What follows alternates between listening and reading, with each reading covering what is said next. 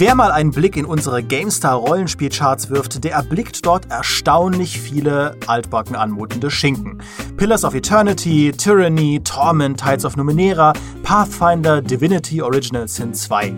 Ich meine, wir reden hier über ein Ranking der besten aktuellen Rollenspiele und dann findet man 2D-Rollenspiele mit starrer Kamera, endlosen Texten, komplizierten Klassensystemen und Regelwerken, die so auch vor zehn Jahren hätten existieren können. Wo sind da all die modernen Trends? Wo sind 4K-Grafiken oder, oder Lootboxen oder Mobile-Optimierung wie bei Maurices Lieblingsspiel Diablo Immortal? Aber Scherz beiseite, diese Spiele machen das natürlich ganz bewusst, denn sie verstehen sich als Oldschool-Rollenspiele, die ganz bestimmte Dinge erreichen wollen und ihre Fans zu Recht damit begeistern. Doch trotzdem ist die Frage nach modernen Trends in Oldschool-Rollenspielen gar keine uninteressante, denn irgendwie muss ja auch ein Pillars of Eternity in die Zukunft blicken. Darf ein Tyranny 2 plötzlich auf die Ego-Perspektive setzen? Wie New School können Oldschool-Spiele werden, ohne ihre Identität zu opfern? Schlagen immer größer werdende Rollenspielmarken schlagen zwangsläufig den Pfad von Mass Effect und Dragon Age ein, sofern nicht CD Projekt sie entwickelt. Was passiert mit Oldschool-Entwicklern wie Obsidian oder Inxile, wenn sie plötzlich von Microsoft geschluckt werden? Über all diese Dinge möchte ich heute mit zwei absoluten Experten auf diesem Gebiet reden. Denn kein anderer unter 30-Jähriger vereint so viele Oldschool-Tugenden in sich wie Maurice Weber. Ihr jungen Hüpfer, runter von meinem Rasen!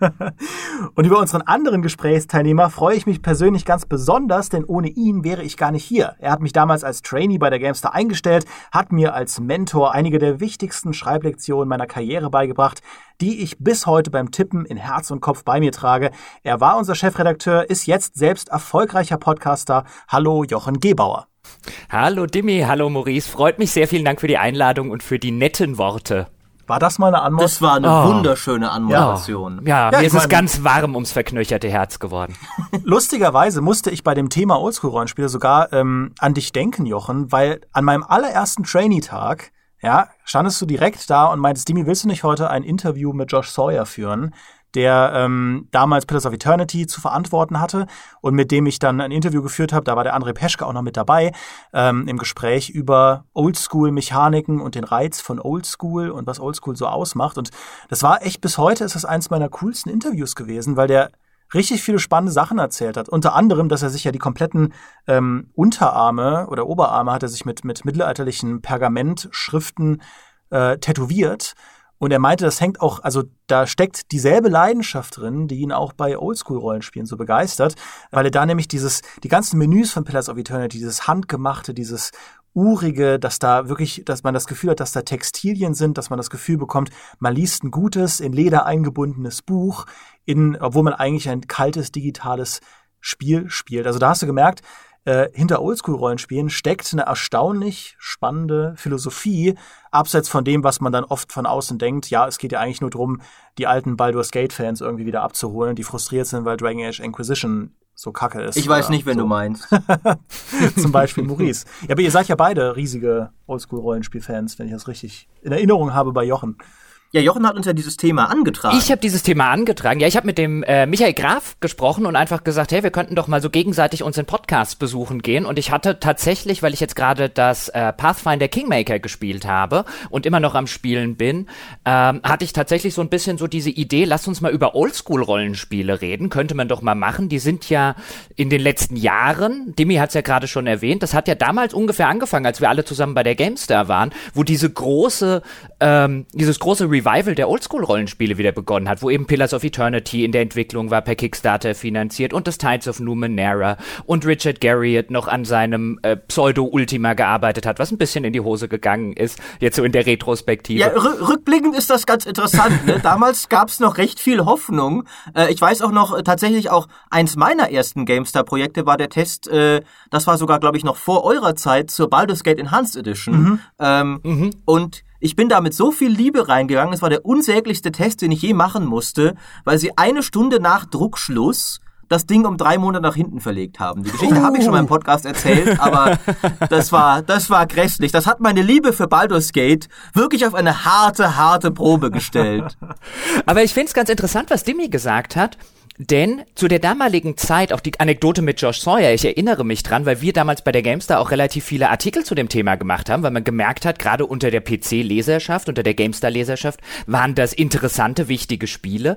Und was man damals aber gemerkt hat, wenn man mit den Leuten geredet hat, Dimi hat jetzt gesagt, mit Josh Sawyer zum Beispiel, die mussten sich selbst, dadurch, dass es so viele Jahre eigentlich kaum Spiele gab, die so funktioniert haben, wie früher die Baldur's Gates und die die, die Torments und so weiter, die mussten sich selbst erstmal wieder darüber im Klaren werden, was macht denn eigentlich ein gutes Oldschool-Rollenspiel aus? So irgendwie 10 oder 15 Jahre, nachdem sie ihr letztes gemacht haben von der Sorte. Das fand ich damals total interessant, wie die Leute, die, die sozusagen zu den Begründern dieses, wenn wir es jetzt mal Genre nennen wollen, gehören, dass die 10, 15 Jahre eigentlich meistens was anderes gemacht haben und dann da saßen und plötzlich gesehen haben, hey, damit können wir wieder Geld verdienen, gerade in dem Kickstarter-Bereich. Wie macht man die eigentlich in gut?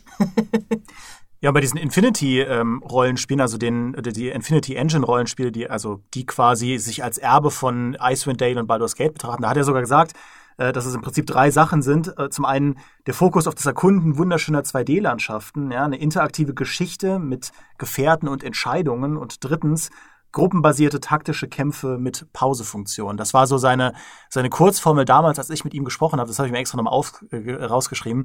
Ähm, dafür, was er da als Rahmenvision angepeilt hat. Aber das ist natürlich lange nicht alles, weil ähm, wie er auch eben meinte, dieser, diesen konkreten Look, das, das, das Gefühl hinzubekommen, diese Atmosphäre von so einem alten Baldur's Gate Spiel.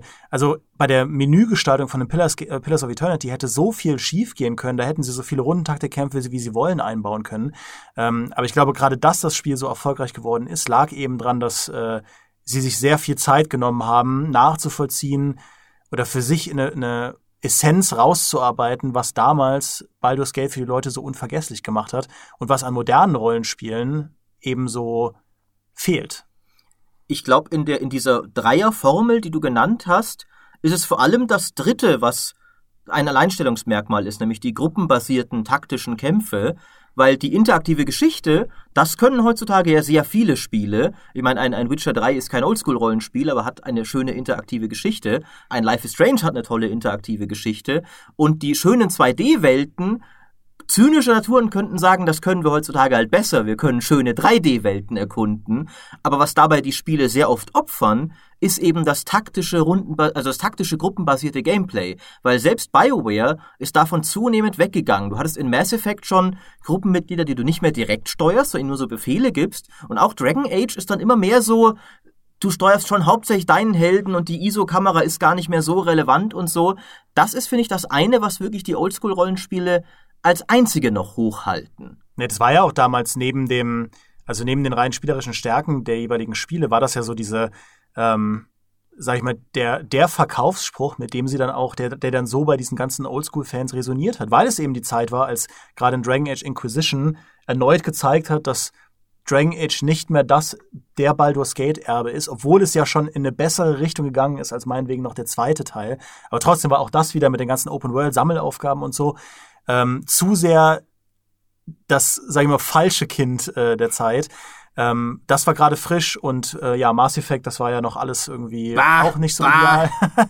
und da bist du eben genau, also wenn du dann den Leuten verkauft hast, ja, wir machen Rollenspiele, die euch wieder ernst nehmen, die euch zutrauen, einen komplexen Charaktereditor vor das eigene Abenteuer, vor das eigentliche Abenteuer zu schalten, wo ihr wahrscheinlich auch richtig viel falsch machen könnt, wenn ihr eben nicht wenn ihr eben nicht euch da reinfuchst und äh, wir trauen euch das alles zu, ja, dass ihr auch die Geduld habt, euch da reinzuarbeiten. Ich glaube, das kam eben sehr gut an und das ist nochmal was, finde ich, was Oldschool-Rollenspiele unterscheidet von dieser grundsätzlichen ähm, Retro-Welle, die ja auch andere Genres ergriffen hat. Also es gibt ja auch jetzt heutzutage wieder ganz viele Spiele, die wie alte Jump-Runs funktionieren, ja, die wie alte die wie alte Adventures aussehen, alte Point-and-Click-Adventures, also dieses Retro-Revival, das durch die Indie-Welle und auch die Kickstarter-Welle losgetreten wurde, ähm, die, das ist ja generell ein großes Ding, aber die Oldschool-Rollenspiele versprechen dir eben auch dieses knallharte Gameplay, das dich eben fordern kann und fordert und wo du dich einarbeiten musst und wo du eben nicht die ganze Zeit bei der Hand genommen bist.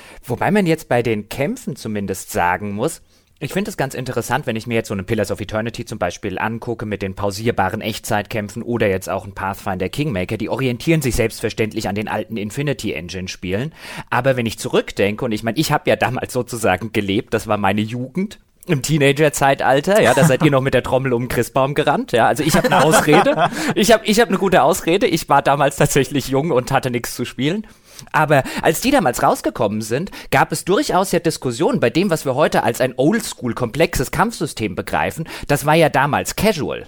Ja, das war ja plötzlich, das lief ja alles irgendwie in Echtzeit ab. Man hatte ja nicht mehr die hundertprozentige Kontrolle von rundenbasierten Kämpfen und, und, und. Also zur damaligen Zeit gab es durchaus diese Diskussionen. Ist das hier, werden unsere Rollenspiele damit nicht zu casual? Ist das noch ein richtiges, vernünftiges, gutes äh, Rollenspielkampfsystem? Das hat ja gar keine Runden mehr. Ja, ich, ich, ich kann ja nicht mehr jeden, also ich kann theoretisch schon noch jeden Move sozusagen meiner, meiner Gruppenmitglieder kann ich schon noch äh, micromanagen, wenn ich das möchte. Aber das war ja durchaus auch der Versuch, ein bisschen die Kämpfe flotter zu machen, sich an das damals aufkommende Echtzeitstrategie-Genre ein bisschen dran zu hängen, indem man da einzelne Aspekte übernimmt. Also wenn wir heute Ach darüber ja, das reden. aufkommende Echtzeitstrategie-Genre. ja. Ganz andere Zeit. Ganz andere Zeit, ja. Also wenn ich damals zurückdenke, so, so äh, Mitte, Ende der 90er, als das halt aufkam, auch mit den Infinity Engine Spielen, da war dann plötzlich Echtzeitstrategie ganz groß, ja. Und heute reden wir über Echtzeitstrategie quasi gar nicht mehr. Ja, ich rede schon noch viel über sie, es hört nur niemand zu. Ja, du, genau. Aber da musste ich letztens auch dran denken, als ich für einen Preview-Event, für ein Preview-Event äh, Bart's Tale 4 gespielt habe. Die Bart's Tale 4-Entwickler waren bei uns zu Besuch Mhm. und ähm, da habe ich mich halt reingefuchst in das allererste Bart's Tale von, ich glaube, 85 war das.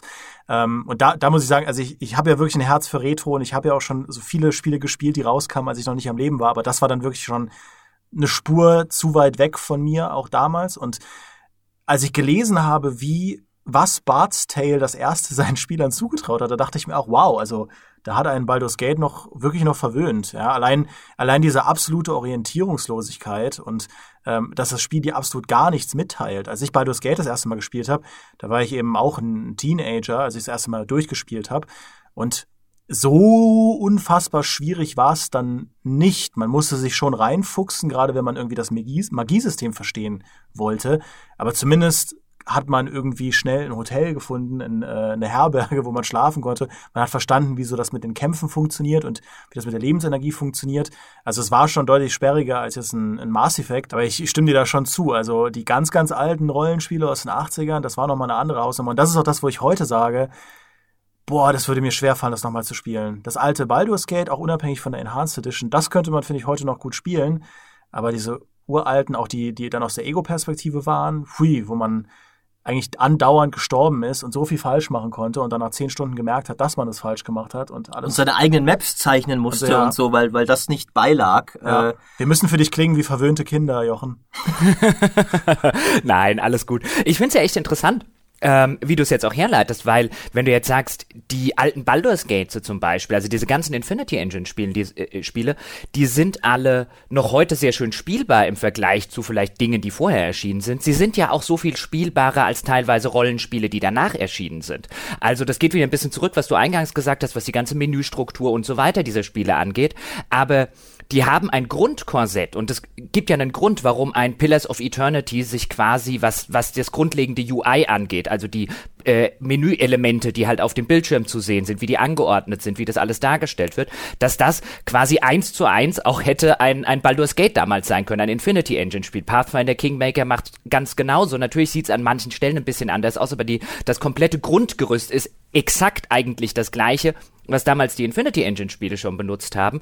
Und was die modernen Oldschool-Rollenspiele nicht umsonst deswegen tun, weil das halt ein, ein System ist, ein Aufbau ist, eine Grundstruktur ist, die eigentlich relativ zeitlos funktioniert. Viele spätere Rollenspiele, die dann so im 3D-Bereich reingehen, also so einen Might Magic 6 oder 7 zum Beispiel, sind so aus heutiger technischer Sicht, ist das, boah, muss ich sehr viel Überwindung aufbringen, äh, um die noch zu spielen mit dieser ganz frühen 3D-Optik. Und bei diesen Infinity Engine-Spielen, ja, man sieht denen natürlich an, dass sie aus Ende der 90er, Anfang der 2000er entstanden sind, aber die kann man heute noch gut spielen, die sind gut gealtert. Ja, du musst eigentlich, das Einzige, was du machen musst, ist eine Mod für bessere Auflösung draufhauen. Du brauchst nicht mal die Enhanced Editions. Äh, und selbst darauf kannst du notfalls verzichten, aber das macht's halt schon angenehmer. Und dann ist eigentlich alles, äh, alles okay. So dass das, das äh, Dungeons Dragons System wirkt halt inzwischen schon etwas altbacken, weil es ja nicht mal mehr dritte Edition war. Es waren ja noch ältere D&D Editionen. Aber selbst das, ich meine, ich habe das damals gespielt, da war ich glaube ich zwölf oder sowas, noch nie davor D&D gespielt und ich hatte eigentlich keine Probleme damit. Das einzige Mal, dass ich was nicht gerafft habe, war, als die Gedankenschinder kamen und meine ganze Gruppe mit einem Schlag ausgelöscht haben und ich partout nicht kapiert habe, dass das nichts mit Lebenspunkten und Rüstung zu tun hat, sondern ich irgendeinen Rettungswurf auf irgendwas hätte machen müssen. Aber alles andere hat super funktioniert. Also selbst wenn man nicht schon super Genre-Experte ist, das hat ja seinen Grund, dass das das, also wie du ja sagtest, das waren ja mal massentaugliche Spiele und das hat ja durchaus seinen Grund. Aber wie seht ihr denn das, ähm, wenn, wenn wir jetzt über Oldschool-Rollenspiele sprechen, die jetzt rausgekommen sind? Sind es denn in erster Linie Erben von diesen Infinity Engine-Spielen? Weil zum Beispiel Might and Magic, da gab es ja auch das, das Zehner, glaube ich. Ich weiß gar nicht, hattest du nicht das sogar noch getestet für die GameStar? Doch, Jochen? ich meine. Das Legacy hieß das, glaube genau, ich. Genau, das Legacy. Ja, stimmt, mhm. das warst du. Ich habe da mal eine mhm. Preview gesehen, aber du hast, glaube ich, den Test gemacht. Und die Rechnung ist ja nicht so 100% aufgegangen, oder? Also zumindest hat man in die Richtung, also da gab es ja auch ein Legend of Grimrock, das auch, das war wiederum, das habe ich auch selbst gespielt, das fand ich ganz cool, dass auch diese Dungeon Crawler Idee weitergedacht hat. Aber in die Richtung ist es eher ruhig geworden, finde ich, wohingegen eben in Pillars of Eternity und Tyranny und so die, diese Art von Oldschool-Rollenspiel scheint mir noch sehr lebendig und sehr aktuell. Ja, das stimmt schon. Ich weiß jetzt nicht mehr aus dem Stegreif, was ich dem Legacy damals gegeben habe, wenn ich den Test gemacht habe. Ich weiß nur, ich fand es nicht schlecht. Es war allerdings auch spürbar nicht auf dem, nicht in dem Umfang und nicht auf dem Niveau im Kontext der damaligen Zeit, wo die früheren Might and Magics waren. Und zumindest das, was jetzt den ganzen Umfang zum Beispiel angeht, was die ganze Anzahl von Features und so weiter angeht, da braucht sich ja ein Pillars of Eternity oder auch ein Pathfinder Kingmaker nicht unbedingt zu verstecken. Man kann definitiv geteilterer Meinung vielleicht sein, was die Qualität angeht. Sind sie so gut wie die früher? Sind das würdige Erben? Ja oder nein? Das ist eine andere Diskussion. Aber zumindest was jetzt die reinen, ich sage jetzt mal Production Values angeht, brauchen die sich unter den Vorbild oder hinter den Vorbildern nicht zu verstecken. Und aus meiner Erinnerung war sowohl ein Magic äh, Legacy, also das Zehner, das mhm. es dann, glaube ich, gewesen ist, als auch jetzt zum Beispiel das Bart's Tale, was ich relativ gruselig fand, äh, offen gestanden, die, die hinken schon deutlich hinterher ich frage mich halt auch, ob's, ob manche Sachen, also manche Konzepte vielleicht auch dann doch bisschen zu veraltet sind. Also ich meine, dieser klassische Dungeon Crawler, jetzt wie ein Legend of Grimrock und sowas auch, das hat ja auch seine Fans gefunden. Aber da muss ich irgendwie sagen, so, sich auch noch, nur noch so kachelweise fortzubewegen und deine ganze Gruppe ist eine Entität, die du gar nicht siehst, weil du sie nur als unten in deiner Leiste hast. Ähm, ich, ich habe das Gefühl, die, die sind halt schon nochmal deutlich stärker abstrahiert, als jetzt dann die Infinity-Spiele es später waren und halt einfach schöne 2D-Umgebungen aus ISO-Perspektive ist, was, was heute noch viele Spieler ja auch immer noch gewohnt sind. Ich meine, in XCOM zum Beispiel spielst du ja auch noch aus der ISO-Perspektive, auch wenn es ein bisschen moderner aussieht inzwischen. Ähm, und Strategiespiele auch. Wohingegen der, der, der Oldschool Dungeon Crawler vielleicht dann doch inzwischen zu nischig geworden ist. Der ist natürlich auch historisch, äh, wenn wir jetzt zurückgucken, der Oldschool Dungeon Crawler zum Beispiel, der ist halt in der Zeit groß gewesen, als das Medium-Spiel noch nicht, längst nicht so groß war, wie zum Beispiel Ende der 90er, als dann eben diese Infinity Engine Spiele oder das, diese Oldschool-Rollenspiele, über die wir jetzt reden, als die groß geworden sind. Das heißt, du hast natürlich jetzt auch in der, in der Nachbetrachtung sehr viel mehr Menschen, die dort mit nostalgischen Gefühlen zurückgucken, weil das halt einfach Kindheits- und Jugenderinnerungen waren. Jetzt so auch Generationen wie ihr jetzt zum Beispiel. Demi hat ja gesagt, Richtig. das hat er so in seiner Teenagerzeit gespielt. Und es gibt einfach weniger von diesen Menschen, die so auf diese alten Dungeon Crawler zurückgucken. Das ist ein guter Punkt. Tatsächlich ist, genau, für mich ist Baldur's Gate ist für mich ja schon Retro im Grunde. Das, was ich eben gespielt habe, als ich zehn war oder sowas. Äh, und alles davor ist für mich äh, irgendwie Museumsstück tatsächlich. ähm, ja, mein, mein erstes Rollenspiel war das erste The Bard's Tale. Das war mein erstes Rollenspiel irgendwie mit zehn oder so. Mhm. das heißt, für mich ist, ja, für mich ist Baldur's Gate quasi schon, schon halbwegs in der Moderne. Aber ich fand es interessant, was du vorher gesagt hast mit dem Kampfsystem, weil ja tatsächlich nicht alle von diesen neuen Oldschool-Rollenspielen sich auf diese Infinity Engine Kampfsysteme, das war ja das, deren sehr ikonische Spielmechanik, diese Real-Time with Pause. Aber das ist ja zum Beispiel, ich, das erfolgreichste von den Oldschool-Rollenspielen ist ja Divinity Original Sin 2, äh, also äh, die Original Sin-Serie allgemein, und das ist wieder rundenbasiert. Genauso das neue Torment, obwohl das alte Torment nicht rundenbasiert war. Ähm, es sind eigentlich weitgehend Obsidian, gut, jetzt Pathfinder auch noch, die wirklich diese Echtzeit mit runde Flagge noch hochhalten. Das stimmt. Ähm, Gerade Divinity ist natürlich ein, ein, ein, ein sehr guter Punkt. Ähm, da ist das ja auch so ein bisschen der Unique oder einer der Unique Selling Points ist ja wirklich dieses sehr, sehr komplexe, rundenbasierte Kampfsystem, mit dem man sehr viele unterschiedliche Dinge machen kann, wie zum Beispiel erst irgendwie Öl auf den Boden verteilen, dann das Öl anzünden, solche Synergieeffekte aus unterschiedlichen Fähigkeiten, Zaubersprüchen. Das ist ja in Divinity und ist den Divinity-Spielern ja auch sehr, sehr wichtig. Das ist schon ein guter Punkt. Aber auch da reden wir natürlich über einen, über ein wirklich eher altmodisches Kampfsystem im besten besten Sinne. Und ich finde generell, wenn wir über das Kampfsystem reden, weil auch vorher haben wir drüber geredet, dass Josh Sawyer, der hat, war einer dieser drei Aspekte, die er genannt hat. Ich würde aber noch einen Schritt weiter gehen und das noch ein Stück weiter abstrahieren. Was wir eigentlich haben mit den Oldschool-Rollenspielen, das wäre zumindest so mal meine These, die ich in den Raum werfen würde, ist, wir haben einen wirklich massiven Gegenentwurf zu dem, was aktuelle Mainstream populär ist. Oh ja. Aktuelle Mainstream sind die Spiele, meistens populär, die ich würde mal sagen relativ hektisch sind, um den Begriff zu bedienen. Die erinnern mich immer an so einen kleinen Jungen, der irgendwie neben mir steht und mich die ganze Zeit am Ärmel zupft. Guck mal da drüben, machen wir doch dieses. Oh, das da sieht interessant aus. Guck mal da und so weiter. Und die diese Oldschool-Rollenspiele ähm, sind übrigens nicht das einzige Genre, da könnte man jetzt über die Popularität von Paradox-Spielen zum Beispiel reden. Aber diese Oldschool-Rollenspiele bieten einen absoluten Gegenentwurf. Wenn ich die spiele, sie sind A, sehr textlastig, das heißt, sie sind mehr oder weniger ständig mal pausiert, während ich da sitze und längere Texte lese. Die Kampfsysteme, auch die kann ich dann zumindest die, wo Echtzeitkämpfe haben, die kann ich pausieren, die muss ich teilweise pausieren, um meinen Gruppenmitgliedern äh, vernünftige Befehle zu geben. Das Ganze ist sehr, sehr entschleunigt im Vergleich Vergleich zu den Mainstream-Produkten, die wir derzeit haben. Ich glaube, das ist einer der Gründe, warum eben ähm, dieses Genre auch wieder so eine Art Revival erlebt. Einfach weil es ein völlig anderes Spielgefühl ist, das ich im Mainstream aber nur noch ganz selten abgebildet bekomme. Da könnten wir jetzt zum Beispiel über die Entschleunigung in Red Dead Redemption Teil 2 reden.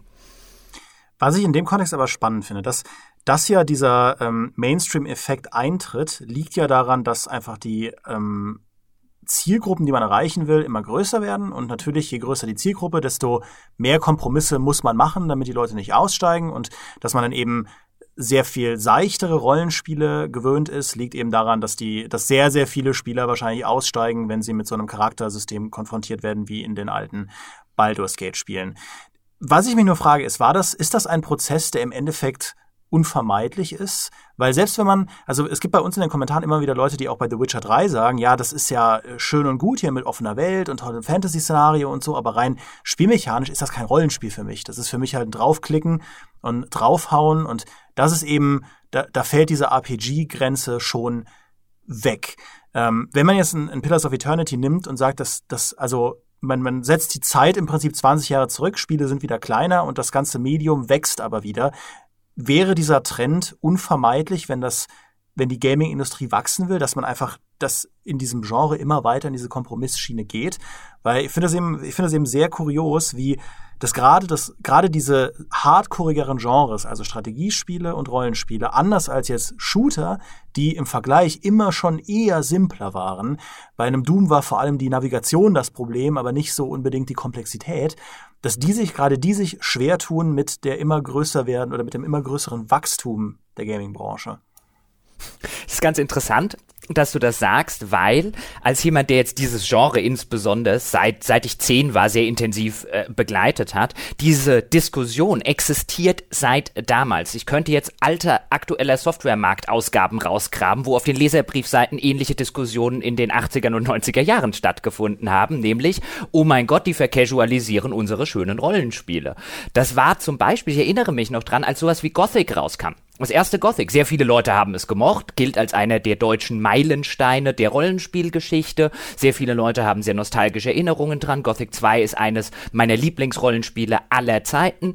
Aber das war damals, war das ein, eine sozusagen ein erheblicher Schritt, den man so innerlich machen musste, um das als Rollenspiel zu akzeptieren und nicht als Action-Adventure. Und heute reden wir zum Beispiel über die neueren Assassin's Creed, Assassin's Creed Origins und Odyssey, reden wir fast schon oder eigentlich vielfach schon als Rollenspiele. Da hätte man in den 90ern gesagt, das ist doch um Gottes Willen kein Rollenspiel.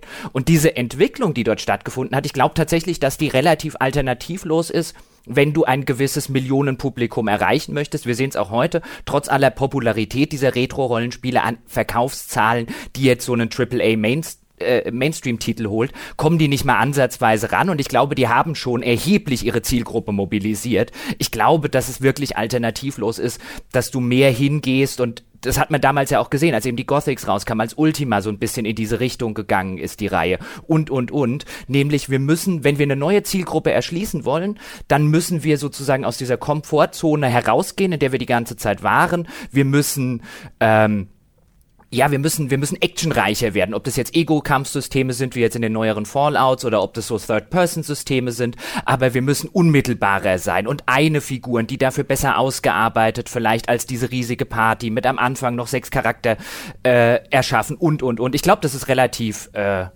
das ist relativ alternativlos gewesen, auch wenn es natürlich schade ist, dass es so umfassend stattgefunden hat und dass wir quasi zehn oder 15 Jahre fast gar nichts mehr in der anderen Richtung hatten.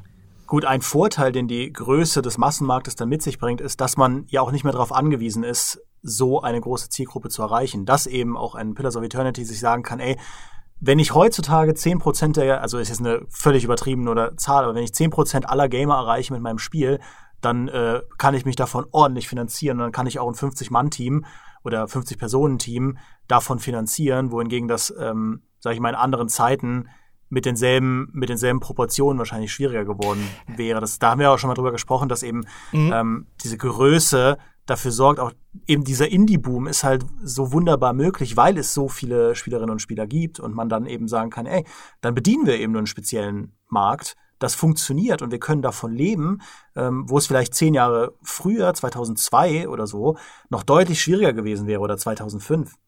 Ich bin, Wobei, äh, ich äh, muss noch kurz, ich, bevor wir, ja? weiter, oder ich will dir noch vorher widersprechen, Jochen, aber du kannst ah. gerne darauf reagieren. ich wollte noch ganz, reagiere ich danach auf das, was du davor gesagt hast. Genau, du kannst mir gleich gerne widersprechen, weil ich eine Sache noch gerne einwerfen würde zu dem konkret, was Dimi gerade gesagt hat, nämlich ob sich das wirklich so rechnet. Wir werden wir sehen, jetzt insbesondere mit Microsoft, die jetzt ja Obsidian und den Exile gekauft haben, denn jetzt zum Beispiel Pillars of Eternity 2, das war ja über FIG, also auch so eine Crowdfunding-Investor-Plattform mitfinanziert und da gab es ja jetzt die erste ersten Auszahlungen an die Investoren und wenn wir die zur Basis nehmen, dann hat sich Pillars of Eternity 2 erheblich, erheblich schlechter verkauft als mhm. Pillars of Eternity 1. Ähm, und wahrscheinlich ohne die Kickstarter-Vorfinanzierung wäre das am Ende sogar vielleicht ein Flop gewesen. Also da müssen wir jetzt mal abwarten, wie, wie sich das Ganze weiter auch verkauft und auf, ob sich das wirklich nachhaltig am Markt etablieren kann. Du hattest die ersten Spiele, die natürlich in dieser großen euphorischen Kickstarter-Welle mit Millionenbeträgen finanziert wurden. Die Frage ist jetzt, ähm, etabliert sich das auch langfristig auf dem Markt? Da wird interessant sein, was Microsoft macht, aber das würde ich noch nicht als gegeben hinnehmen. Ich meine, zumindest Larian kann sich nicht beschweren mit Divinity. Äh, äh, nee. Die haben sich, glaube ich, ganz ordentlich finanziert, ja. Meine genau. Theorie ist ja, das dachte ich damals schon, dass Pillars 2 sich einfach mit diesem unsäglich dummen Piraten-Setting selbst ein Ei gelegt hat. weil, also man hat ja, Setting spielt, glaube ich, auch gerade bei Rollenspielen eine größere Rolle, als man oft denkt, weil zum Beispiel auch Jade Empire war ja mit das erfolgloseste BioWare-Rollenspiel. Das kam direkt nach KOTOR, äh, einem der größten Rollenspiel-Hits ever. Und niemand mochte halt dieses Asia-Setting. Ich fand's toll, ähm, aber äh, ich könnte mir vorstellen, dass es wirklich auch mit daran liegt, weil eben Larian zeigt ja, mhm. es kann auch schon noch Erfolg haben. Aber es ist durchaus ein guter Einwand. Also die, vielleicht ist auch die Tyranny war ja auch kein Erfolg. Also die, die Honeymoon-Phase ist vielleicht auch ein bisschen vorbei. Aber jetzt äh, widerspreche ich noch, wie versprochen, ja, kurz Jochens ich These. Harre, äh, ich harre deine. weil ähm, ich glaube, du hast, also du hast in Teilen schon recht, dass du natürlich immer vor allem auch visuell spektakulärer werden willst, wenn du musst, wenn du ein Publikum ansprechen willst, ein größeres. Aber ich hatte gerade bei BioWare immer den Eindruck, dass da auch sehr viel vorauseilender Gehorsam dabei war, der gar nicht notwendig gewesen wäre, weil zum Beispiel Dragon Age Origins das war ja ein Hit. Das hat sich ja super verkauft. Das hat Metacritic äh, Rekorde zerschmettert. Alle haben es geliebt und trotzdem haben sie gesagt, oh, aber jetzt so können wir nicht weitermachen. Lasst uns mal noch irgendwie noch weniger taktisch werden fürs Zweier. Das, äh, lasst uns auch, der, die Konsole ist eigentlich die einzig wichtige Plattform, auf der so ein Spiel erfolgreich sein kann. Lasst uns auch voll darauf auslegen. Lasst uns mehr oder weniger alles kicken, was den Einser erfolgreich gemacht hat. Und auch wiederum von KOTOR zu Mass Effect. KOTOR war doch auch super erfolgreich. Großartiges Spiel. Jeder hat's geliebt. Ich meine, der Fairness halber auch Mass Effect war dann sehr erfolgreich. Aber ich bin nicht überzeugt, dass BioWare sich derart hätte wandeln müssen, wie sie es getan haben. Mhm. Und vor allem nicht jetzt mit dem logischen Endpunkt Anthem. Also ich glaube sehr wohl, dass sie mit KOTOR und zwischen irgendwie im Spannungsfeld zwischen KOTOR und dem ersten Dragon Age sehr wohl, sehr komfortabel noch hätten weiterentwickeln können. Vielleicht nicht dann der erfolgreich, also nicht so erfolgreich wie Rockstar damit gewesen wären, aber auch längst nicht irgendwie jetzt so wie Obsidian rumkrebsen müssten. Also ich glaube, da wäre schon noch ein Raum gewesen, der existiert hat, bei, an, bei manchen anderen Genres zum Beispiel finde sehe ich das ganz ähnlich. Zum Beispiel, ich glaube, Weltraumsimulation hat auch irgendwann, ich mag die nicht, aber irgendwer hat irgendwann entschieden, die kauft jetzt niemand mehr. Und dieser jemand guckt sich jetzt die Zahlen von Star Citizen an und betrinkt sich zusammen mit den 50 Agenten, die den ersten Harry Potter damals abgelehnt haben. ähm, Maurice, ich glaube, wir sind gar nicht so weit voneinander entfernt, denn eigentlich stimme ich dir zu, insofern, es hätte einen, einen Alternativmarkt gegeben. Also es war, glaube ich, ein Fall, es wäre ein falsches Dilemma zu sagen, BioWare hat en hätte entweder das machen müssen, was sie gemacht haben, oder sie wären pleite gegangen. Aber, und ich glaube, da unterscheiden wir uns dann in Nuancen, ja, Dragon Age Origins hat sich nicht schlecht verkauft. Eine kurze Recherche ergibt, haben im ersten Jahr etwa drei Millionen Stück verkauft. Nun ist aber drei Millionen Stück halt etwas, was du, wenn du Electronic Arts bist, und ich will das hier gerade gar nicht gutheißen und so weiter, sondern halt einfach nur, um diese Perspektive reinzubringen, ein Electronic Arts, und so haben sie es auch in der Vergangenheit immer wieder gemacht, die sagen halt, für drei Millionen Verkäufe entwickeln wir nicht. Wir wollen mhm. zehn. Und wenn du zehn willst und weil deine Investoren natürlich auch wollen, dass du die ganze Zeit und so weiter immer weiter wächst, dann kannst du halt mit einem Spiel, was nur drei macht, dann gehst du halt zu deinem Entwickler und sagst halt, hey Entwickler, pass mal auf, ähm, aber wir hätten gerne ein Spiel, bei dem wir das Potenzial haben, sechs, sieben, acht bis zehn Millionen in einem Jahr zum Vollpreis zu verkaufen. Das ist nicht dieses Spiel und so erklärt sich dann, warum man vielleicht so einen Dragon Age 2 damals gesehen hat und einen Dragon Age Inquisition später.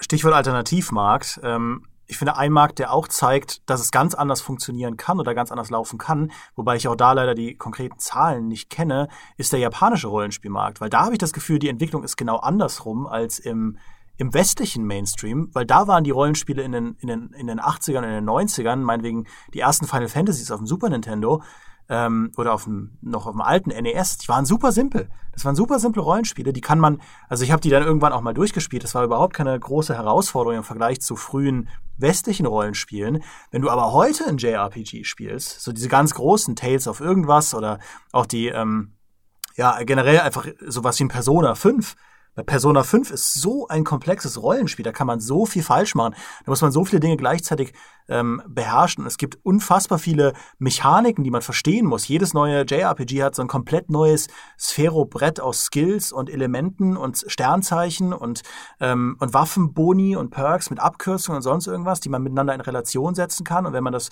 Spiel wirklich spielen will, muss man es eh fünfmal durchspielen und auch ganz viel irgendwie an Nebenkram machen. Und dann kann man auch überall noch fischen, weil Fischen gehört da auch irgendwie dazu und kochen kann man auch. Und das sind so viele Mechaniken, ähm, wo ich mir denke, wie, wie kann es sein, dass, dass das Genre, das bei uns tendenziell immer weicher und casualiger wird im Massenmarkt, im japanischen Massenmarkt immer komplexer wird. Ähm, nun, wie gesagt, ich weiß, weiß nicht, wie gut sich dann letztlich ein Tales of Systeria oder ein äh, Tales of Berseria verkauft auf dem japanischen Markt, aber ich finde trotzdem, also Persona, da weiß ich zumindest, dass das halt ein absoluter Erfolg war, zumindest bei den Leuten, die es gespielt haben. Und das ist äh, schon ein krasses Kontrastprogramm zu, ähm, sage ich mal, dem Assassin's Creed hm. Odyssey, das äh, bei allen Vorzügen, die das Spiel hat, denkbar simpel ist in seinen Mechaniken, also wirklich denkbar, denkbar simpel. Ähm. Wobei Persona, also ich habe Persona 5, ich habe über 80 Stunden in Persona 5 mhm. reingesteckt. Mhm. Ähm, es war eins meiner Lieblingsspiele, 2017 ist das rausgekommen, wenn ich mich nicht irre. Ähm, eins meiner absoluten Lieblingsspiele der letzten Jahre, eins meiner Lieblingsjapanischen Rollenspiele, das Artdesign, der ganze Stil dieses Spiels ist absolut fantastisch, aber in seinen Grundmechaniken ist es nicht sonderlich kompliziert. Es hat eigentlich ein sehr, sehr simples, rundenbasiertes Kampfsystem, wie man das aus JRPG-Spielen kennt. Sie haben sogar vielfach dafür gesorgt, dass sich das ein bisschen flotter spielt als vielleicht in den alten äh, JRPGs, wo man sehr häufig Attack, Attack, Attack, Defend, Defend, Defend und so weiter gemacht hat. Aber klar, du kannst sehr, sehr viel in sehr, sehr kleine Sisyphus-Arbeit in diesen Spielen, in den japanischen mhm. Rollenspielen mhm. reingeraten, auch bei Persona, aber du musst es nicht. Während diese klassischen Oldschool-Rollenspiele, also einen Pillars of Eternity, bei dem ich mich nicht mit dem Regelwerk beschäftige, das wird mir sehr wahrscheinlich, außer auf dem ganz niedrigsten Schwierigkeitsgrad und selbst da wahrscheinlich nicht, sonderlich viel Spaß machen. Also es ist schon relativ wichtig für diese Sorte Spiel, dass man in die Mechanik, in die fundamentalen Regeln, in die Frage, was macht denn jetzt der Geschicklichkeitswert und was kann denn dieser Zauberspruch im Vergleich zu jenem Zauberspruch, wenn man darauf alles keine Lust hat und die eigentlich nur für die Geschichte spielen will, dann steht einem die Mechanik meistens im Weg. Ja, das ist ein interessanter Punkt, tatsächlich, ja, weil ich ja jemand bin, der quasi beim ersten Playthrough alles mitnehmen will und deswegen sind diese JRPGs für mich oft sehr erschlagend im Vergleich zu anderen Spielen. Aber klar, wenn man so ein Spiel einfach nur durchspielen will, einfach nur durchkommen will, dann äh, dann gestaltet es sich schon, schon etwas simpler. Das ist tatsächlich, darüber habe ich noch nicht so nachgedacht. Äh, ich habe dann nur, als ich dann mich quasi Persona 5 hingewendet habe, ich habe dann entschieden, es irgendwann anders zu spielen, aber dann hast du nur irgendwie bei den ganzen Guides gelesen, ja, das und das macht man besser, wenn es regnet und da, das und das macht man besser zu dem Tag und wenn ihr das wollt, müsst ihr das machen. Und du wirst erschlagen mit allen möglichen Dingen, eben mit diesen Sisyphus-Bereichen, die man, in die man sich reinfuchsen kann, wo ich mir sage, wow, krass, okay. Äh, das heißt, ich muss, wenn ich das wirklich jetzt in einem 100% Run beim ersten Mal spielen will, vorher das ganze Spiel erstmal studieren. Ähm, und das ist dann schon was, was ich vom, von vielen westlichen Spielen weniger kenne. Aber das, was du machst, äh, was du gesagt hast, ergibt natürlich äh, völlig Sinn. Tatsächlich die Vorstellung, dass BioWare heute noch ein Rollenspiel mit rundem basierten Kampfsystem rausbringt und das dann tatsächlich in Amerika eins der erfolgreichsten Rollenspiele des Jahres wird, ist ja komplett absurd. Also so gesehen ist, äh, sind die Japaner dann tatsächlich ein bisschen oldschooliger noch vielleicht als wir gerade. Wir reden natürlich auch von, von, von kulturellen Unterschieden, um das noch kurz einzuwerfen. Also eine Persona mhm. 5 bildet eine Popkultur in Japan auf eine Art und Weise ab, wie das kein westliches Rollenspiel derzeit tut wäre mir keins bekannt. Also das auch so nah an der Popkultur, an der Jugendkultur dran ist, dass ein Setting in der Gegenwart hat. Also wie viele westliche Rollenspiele, in Japan ist das, ist das nicht unüblich, wie viele westliche Rollenspiele haben denn ein Gegenwartssetting? Also da fällt mir jetzt mhm. Alpha Protocol ein, wenn man das ein Rollenspiel nennen wollen würde. Ansonsten müsste ich wahrscheinlich länger nachdenken. Das stimmt, das ist ein interessanter Punkt. Ich, ich überlege jetzt gerade, auch außerhalb des Rollenspielgenres, mir fallen kaum Spiele ein, die wirklich, sage ich mal, so sehr am Puls dessen sind, was die Leute gerade im echten Leben bewegt. Hm. GTA äh, jetzt, das äh, eine, GTA einer der Gründe. Vielleicht genau, noch. ja. Einer der Gründe, warum es so erfolgreich ist, weil eben die Leute sich immer und immer in ihrem täglichen Leben sozusagen wiederfinden. Gut möglich, ja, stimmt. Ähm, wobei man sagen muss, es gibt ja generell im Moment fallen mir nicht so viele Mainstream-Rollenspiele ein, weil einfach nicht so viel gemacht wird. Ja, dieses nee, ich meinte aber auch im außerhalb der Rollenspiele. Allgemein ja, ja, ja, äh, halten sich ja Spiele im Westen auch gerade eher eher fern von Realitätsbezügen in, in jeder Form eigentlich. Ja. Es ist dann eher so, was wir drin haben wollen, sind reale Waffen und das ist wichtig, dass die authentisch sind. Aber dann wird halt irgendwie gerade mal irgendwie DC äh, von Seuche befallen oder was auch immer die Story von The Division ist. ähm, ja, worauf ich eigentlich auch nur, damit nur hinaus wollte, ist, ich bin ja derjenige, der bei uns die Rollenspielcharts verwaltet bei der GameStar und das ist schon, also ich finde es krass, wie weniger, also generell kommen ja weniger große Mainstream-Spiele raus, aber im Rollenspielbereich tut sich da abseits eben dieser Oldschool-Sparte gar nicht so viel. Dieses Jahr hatten wir eben ein, ein, Kingdom Come Deliverance, das dann ja auch wirklich eingeschlagen ist. Aber ansonsten geht es da, also gibt es neue Chartstürmer eigentlich in kleineren Abständen. Dann kommt dann mal ein Elex und es kommt mal ein, ein South Park raus, aber selbst die sind ja schon, sage ich mal, vom Produktionsrahmen kleiner als jetzt ein BioWare neues Dragon Age wäre, also deutlich, deutlich kleiner. Ähm, und ich meine, das ist eben auch ein, ein Zeichen all der Dinge, die wir vorhin gesagt haben, dass sich einfach nicht mehr viele AAA-Studios ähm, ein richtiges Rollenspiel auf die Fahne schreiben und man stattdessen eher hingeht und sagt, wir wir nehmen uns ein Witcher als das, den absolut erfolgreichsten Rollenspiel-Prototypen der letzten fünf Jahre in diesem ganz großen Produktionsrahmen und versuchen dann ein äh, Assassin's Creed ein bisschen in diese Richtung zu schubsen und unsere Spiele mit RPG-Mechaniken äh, zu versetzen und äh, interaktive Dialoge einzubauen. Und dann nehmen wir die Rollenspielfans so mit. Mhm. Aber eben das weil die eh verzweifelt sind, weil, weil eh ihnen nichts mehr geboten sind, ja. wird. Ähm, aber ansonsten scheint es da recht viel Scheu zu geben gerade. Aber wenn du die Charts ansprichst, also was mir immer wieder so ein bisschen auffällt, ähm, ich habe jetzt auch die ganzen, die Pillars of Eternities. Neulich äh, haben wir eine, eine Folge bei uns gemacht zu Pathfinder Kingmaker, was ich jetzt, wo ich jetzt nicht so begeistert bin, wie vielfach die, die anderen, die übrigen Kritiker, aber jetzt auch nicht so es in der Luft zerreiße, wie einige Fans das zum Beispiel bei Steam tun, sondern so für mich lag die Wahrheit so ein bisschen in der Mitte. Denn was mir immer wieder auffällt, ist, dass man als eine Öffentlichkeit, insbesondere als eine Öffentlichkeit, die jetzt halt mit diesen Spielen, wie wir jetzt aufgewachsen sind, man, man hat die in, in ein bisschen verklärter, so ist es ja bei Nostalgie immer, ein bisschen in verklärter, in schöner, in kindlicher Erinnerung, man verbindet die mit schönen Sachen. Und ich habe immer den Eindruck, wir lassen ihnen, und ich nehme mich da gar nicht aus, auch in der Vergangenheit, wie ich dann gewertet habe, wir lassen ihnen häufig Fehler durchgehen, einfach weil ja, das war ja schon immer so, die man, im, wo man einem modernen Spiel, wo man mit einem BioWare, mit einem Mass Effect Andromeda, völlig zu Recht übrigens, viel harscher in die Kritik gehen würde, als jetzt bei diesen Spielen. Ich will ein Beispiel nennen, weil ich das so selten sehe und wir, wir würden das eigentlich echt keinem modernen Spiel durchgehen lassen, wenn wir uns vergegenwärtigen in diesen Oldschool-Rollenspielen, die sind sehr textlastig, sehr dialoglastig und diese Dialoge finden in der Regel auf 10% des Bildschirmes statt. Einfach weil das früher halt so gemacht wurde. Ich habe vorher Stimmt. erwähnt, die ganze Struktur ist so aufgebaut. Und das ist eigentlich ein eklatanter Designschnitzer, wenn wir ehrlich sind, weil ich soll haufenweise Dialoge lesen, die in winzig kleinen Fenstern stattfinden, gerne auch mal mit roter Schrift auf hellbraunem per Pergamentpapier. Das ist eigentlich, konterkariert eigentlich das, was das Spiel macht, aber wir sind es gewohnt, weil früher war es ja auch so. Und wir reden erst gar nicht mehr drüber. Und bei einem modernen Spiel, also einem BioWare, wenn die halt sagen, wir machen was anderes als das, was wir früher gemacht haben, dann gehen wir sofort hart mit irgendwelchen Gesichtsanimationen und so weiter ins Gericht, wo ich jetzt sagen würde, aber ist es nicht viel schlimmer, ein dialoglastiges Spiel zu haben, bei dem es eigentlich keinen Spaß macht, die Dialoge zu lesen, weil sie technisch halt einfach nicht gut dargestellt sind? Das ist ein guter Einwand. Äh, ich muss jetzt gerade daran denken, dass ich zuletzt äh, Thronebreaker The Witcher Tales gespielt habe, das seine Textfenster tatsächlich in der Mitte des Bildschirms hat. Sie sind alle voll vertont und in der Regel ist noch ein hübsches kleines Bildchen daneben, das immer gerade illustriert, was gerade passiert. Und mir kam das so altbacken vor, als ich das gespielt habe, aber eigentlich ist es vielen von diesen Oldschool-Rollenspielen noch weit voraus in, in seiner ja. Inszenierung. Also Teil, Textfenster ich, ich, in gut. Ja, ich neulich bei Pathfinder, dann äh, ist der Text zu lang für dieses winzige Textfenster und dann muss ich in diesem winzigen Textfenster noch scrollen, während 90 Prozent meines Bildschirms von diesem Dialog, der das Spiel eh pausiert, nicht benutzt werden.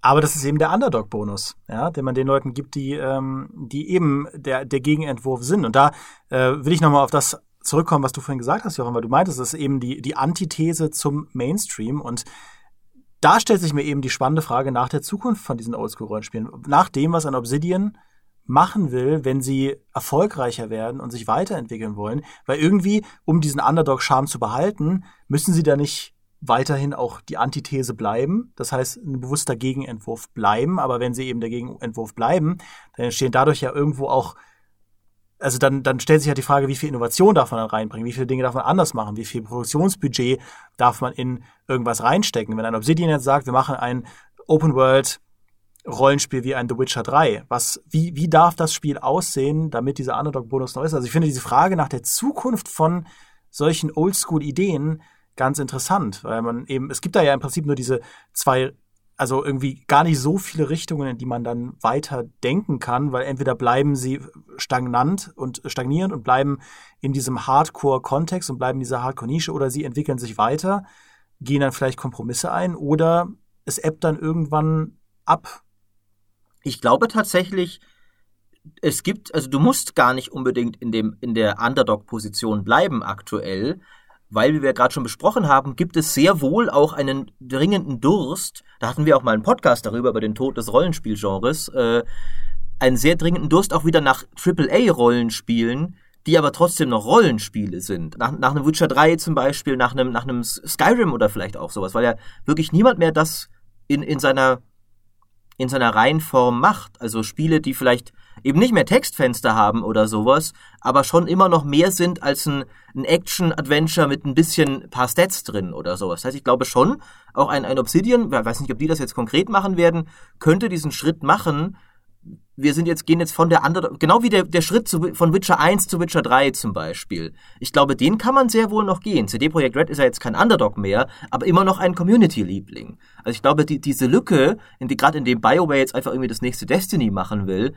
und, und Bethesda irgendwelche komischen Multiplayer-Fallouts äh, rauswurstelt, glaube ich, gibt es sehr wohl eine Lücke für so ein Studio auch wieder diesen, diesen Sprung zu machen, aber ihn vielleicht ein bisschen weniger mainstreamig zu machen. Ja, oder ich meine, zumindest, wenn man sagt, okay, The Witcher 3 ist nun mal auch ein Meisterwerk, das man sehr schwer erreichen kann, dass man zumindest sagt, man eine Lücke, die auch ein Dragon Age 1 hinterlassen hat. Eben, was du vorhin auch meintest, Genau. Maurice, diese Spiele, die eigentlich schon einen AAA-Aufwand in sich tragen oder sehr viele AAA- ähm, Eigenschaften in sich tragen, aber auf der anderen Seite sich noch diese Hardcoreigkeit der Oldschool-Rollenspiele bewahren und damit im Prinzip so ein Mischkind werden, Ja. das aber viele Leute mögen.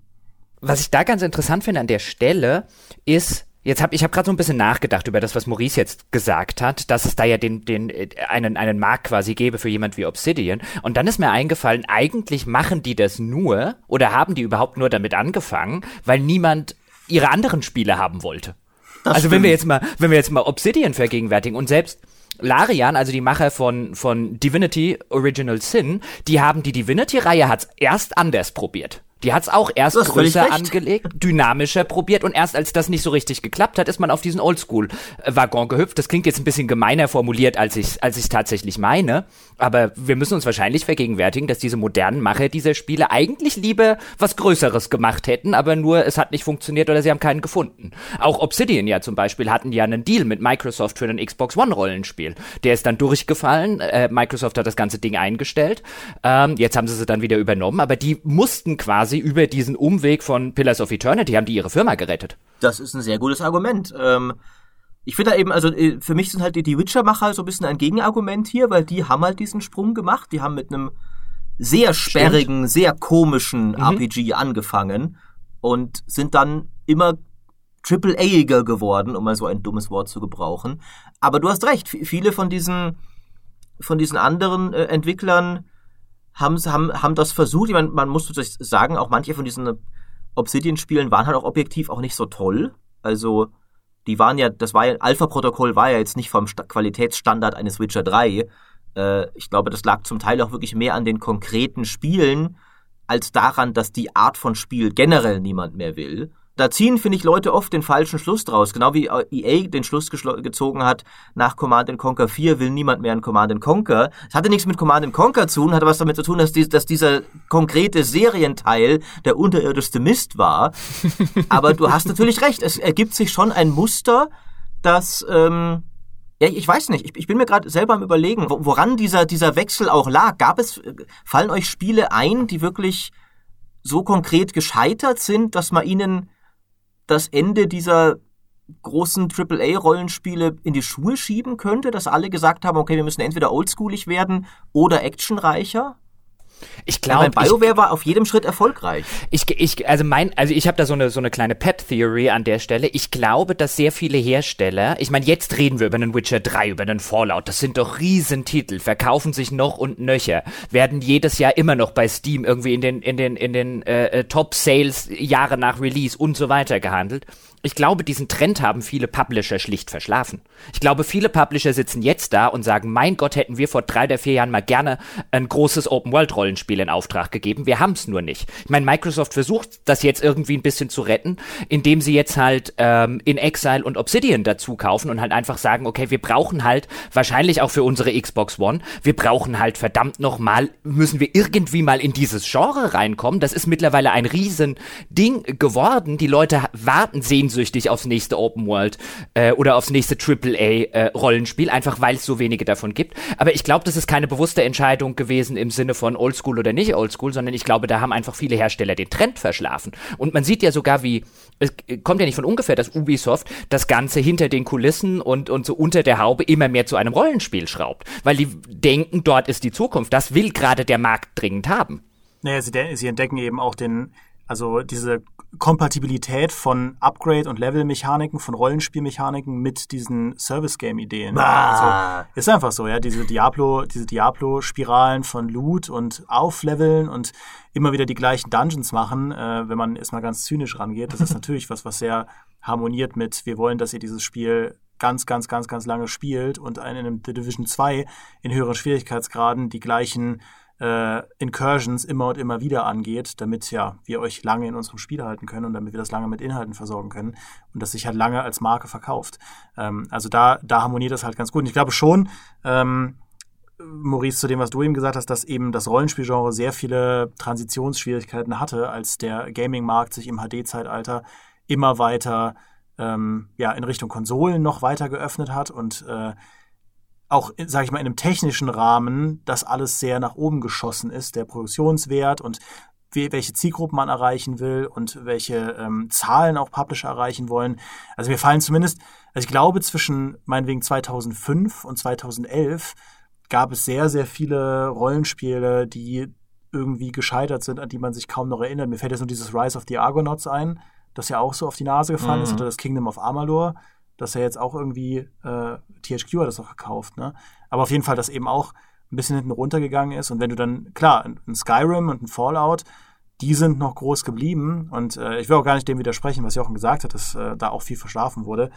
Aber ich glaube, diese, dieses Indie, diese Indie-Welle, die losgetreten wurde, hat eben auch, ähm, und die, die Kickstarter-Welle, die losgetreten wurde, hat eben auch den Leuten die Zeit gegeben und auch die Finanzen, da so eine etwas artikuliertere Handschrift oder etwas feinere Handschrift zu entwickeln, wie man Rollenspiele für den modernen PS4, Xbox One und PC-Markt entwickelt, die funktionieren können und die zumindest ähm, einigermaßen gute Verkaufszahlen erreichen können. Also da, das ist einfach ein sehr krasser Entwicklungsprozess gewesen, finde ich. Weil so ein Alpha-Protokoll, äh, da stimme ich euch zu, das war einfach sehr, das war ein Spiel, das sich sehr klar an Mass Effect orientiert hat, das sehr klar dieselbe Faszination bieten wollte, aber eben nicht funktioniert hat, obwohl unser Kollege Jochen Redinger ja bis heute drauf schwört, dass es, äh, gerade weil es eben das Gegenwartsszenario hatte, äh, Dinge möglich gemacht hat, die in keinem anderen Spiel gehen. Er würde das jetzt hier verteidigen, deswegen mache ich das an seiner Stelle. das stimmt, ja. Aber ich finde Jochens Theorie, äh, in dem Fall äh, Jochen Gebauers hier Theorie, Jochen Redinger, äh, es hat komische Geschmäcker manchmal, äh, finde ich durchaus plausibel. Ich finde es nur dann irgendwie schon auffällig, die Gaming-Industrie ist ja in der Regel eigentlich keine, die sehr auffällige, lukrative Trends so lange verschläft. Ich meine, wie alt ist Skyrim? Ähm, und dass sie jetzt allmählich anfangen, oh Moment, Witcher 3 war ja erfolgreich, das fällt uns jetzt drei Jahre später auf, wo sie doch irgendwie, bevor Overwatch schon erschienen war, hatten wir schon irgendwie drei, vier andere Hero-Shooter auch in den Startlöchern. Wird schon auffällig eben, also das, ich weiß, nicht, ob, ob, das, ob das nicht doch auch eine bewusste Entscheidung war, dass einfach allgemein galt, das ist nicht lukrativ. Oder eine Theorie, die Diem und ich in unserem letzten Podcast zu dem Thema aufgestellt haben, ist, dass so ein großes AAA-Rollenspiel halt auch extrem, also zu den zu, zu den aufwendigsten Spielen gehört, was die Entwicklung angeht, weil du eigentlich nirgends sparen kannst. Du brauchst eine riesige Welt, die toll aussieht, du brauchst viel Inhalt dafür, du brauchst haufenweise Voice Acting, du brauchst komplexe, tiefe Systeme. Ähm, wenn du mal, du kann, stattdessen sagst du einfach, ja gut, die Welt habe ich, aber setze ich doch einfach ein Survival-Spiel stattdessen rein, wie jetzt Fallout gerade gemacht hat, witzigerweise. Dann spare ich mir die NPCs, dann spare ich mir auch viele von den Regelsystemen, spare ich mir die Story. Äh, ich muss nur eins von diesen Dingen entwickeln. Ich wüsste auch wirklich gerne mal, was The Witcher 3 bei Ubisoft und Co. in den Besprechungsräumen wirklich losgetreten hat. Also welche Inspirationen wirklich dazu geführt haben, dass wir jetzt ein Assassin's Creed Odyssey haben. Weil ich hatte lustigerweise wirklich schon damals also vor Jahren eine Kolumne geschrieben, wo ich mir genau das gedacht habe. Kann man nicht, also diese Open Worlds sind doch eigentlich viel zu schade, um ein 20-Stunden-Spiel da reinzuballern, wo man irgendwie Truhen und Icons abklappert, wenn es doch eigentlich andere Spiele gibt, nämlich Rollenspiele, die zeigen, man kann die Leute extrem lange in solche Welten reinziehen und dann ist es ein, also verbringen sie viel, viel mehr Zeit damit und das ist doch genau das, was man heutzutage eigentlich will im digitalen äh, Service-Game-Markt, dass die Leute in einem Produkt ganz viel Zeit versenken und das zu ihrem Hobby machen und jetzt Assassin's Creed Odyssey ist dann Jahre später das erste Spiel wo, von, von den Assassin's Creed, wo man sagt, da geht die Rechnung zumindest halbwegs auch, aber selbst das ist ja noch nicht so sehr Service-Game, wie es sein könnte. Also es wäre noch so viel modulartiger denkbar ähm, und so viel langlebiger denkbar und ähm, was eben dann ein The Division 2 wahrscheinlich versucht zu sein. Äh, da wäre, also ich bin mal wirklich gespannt, wie sie das Spiel anlegen. Äh, Gerade mit den Lektionen, die sie aus The Division 1 und auch einem Destiny 2 gelernt haben, das ja eigentlich fehlgeschlagen ist, äh, zu einem Zeitpunkt, wo man dachte, das dürfte doch jetzt eigentlich nicht mehr fehlschlagen. Also wie konnten da diese Fehler zu dem Zeitpunkt im Service-Game-Zeitalter äh, noch gemacht werden? Aber ja, von daher ähm, sehr spannend. Ich finde schon, also da, das sind sehr gute Punkte, äh, Demi. Ich glaube, ich glaube, es spielen auch noch bei dieser ganzen Frage, warum machen die das nicht oder warum haben die das in Anführungszeichen verschlafen oder haben sie das gar nicht. Ich glaube, da spielen auch noch zwei andere Faktoren eine Rolle. Nämlich erstens, ähm, so einen Tanker einer AAA-Entwicklung, so ein, so ein, so ein, so ein, so ein riesiges Schiff, ich glaube, das braucht einfach ein paar Jahre, bis du es dahin gedreht hast. Mhm. Denn wenn du es, wenn du es, wenn du es zu schnell wissen möchtest, ich meine, BioWare kann mit Mass Effect Andromeda ein Liedchen davon singen, was äh, passieren kann, wenn das Ding am Ende äh, vielleicht ein halbes Jahr zu früh äh, veröffentlicht wird. Also ich glaube, A, diesen, diesen Tanker umzudrehen dauert eine Weile.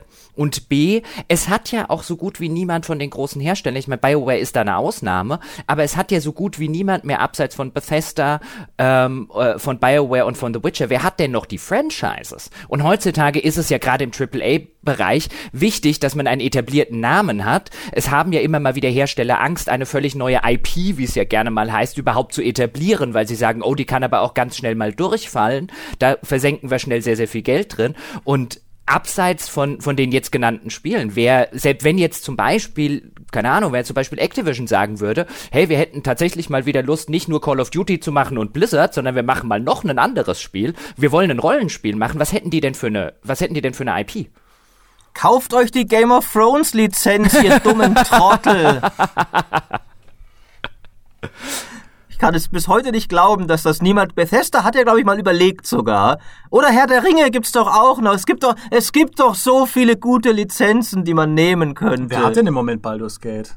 Äh, Baldur's Gate ist doch, ist, ist die, die, äh, die, also die, die Enhanced Edition Macher, oder? Ja, ach, Beamdog ja. oder sowas. Aber ich weiß nicht, ob die nur einen Deal gemacht haben und das ja. rausbringen für irgendwen.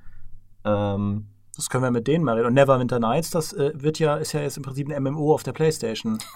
ja, ist es ja. Da, ähm, das stimmt. Das wird auch noch weiter ja. mit Updates versorgt, aber von dem Spiel habe ich gar keine Ahnung. Ähm, aber spannende Frage, darüber habe ich noch gar nicht nachgedacht, wel welche großen Rollenspiel-IPs es überhaupt noch gibt, die man bedienen könnte. Ja, also mal abgesehen von, von, von eben denen, die du genannt hast, Jochen. Äh, auch Kingdom Come Deliverance hat ja dann eine komplett neue Marke gegründet und versucht sich damit zu platzieren. Ähm, Spannend. Aber ich weiß nicht, ich weiß nicht, ob man dafür eine Marke bräuchte. Ich, also ich meine, ich glaube, viele Rollenspieler kriegst du einfach mit einem recht klassischen, coolen Fantasy-Szenario.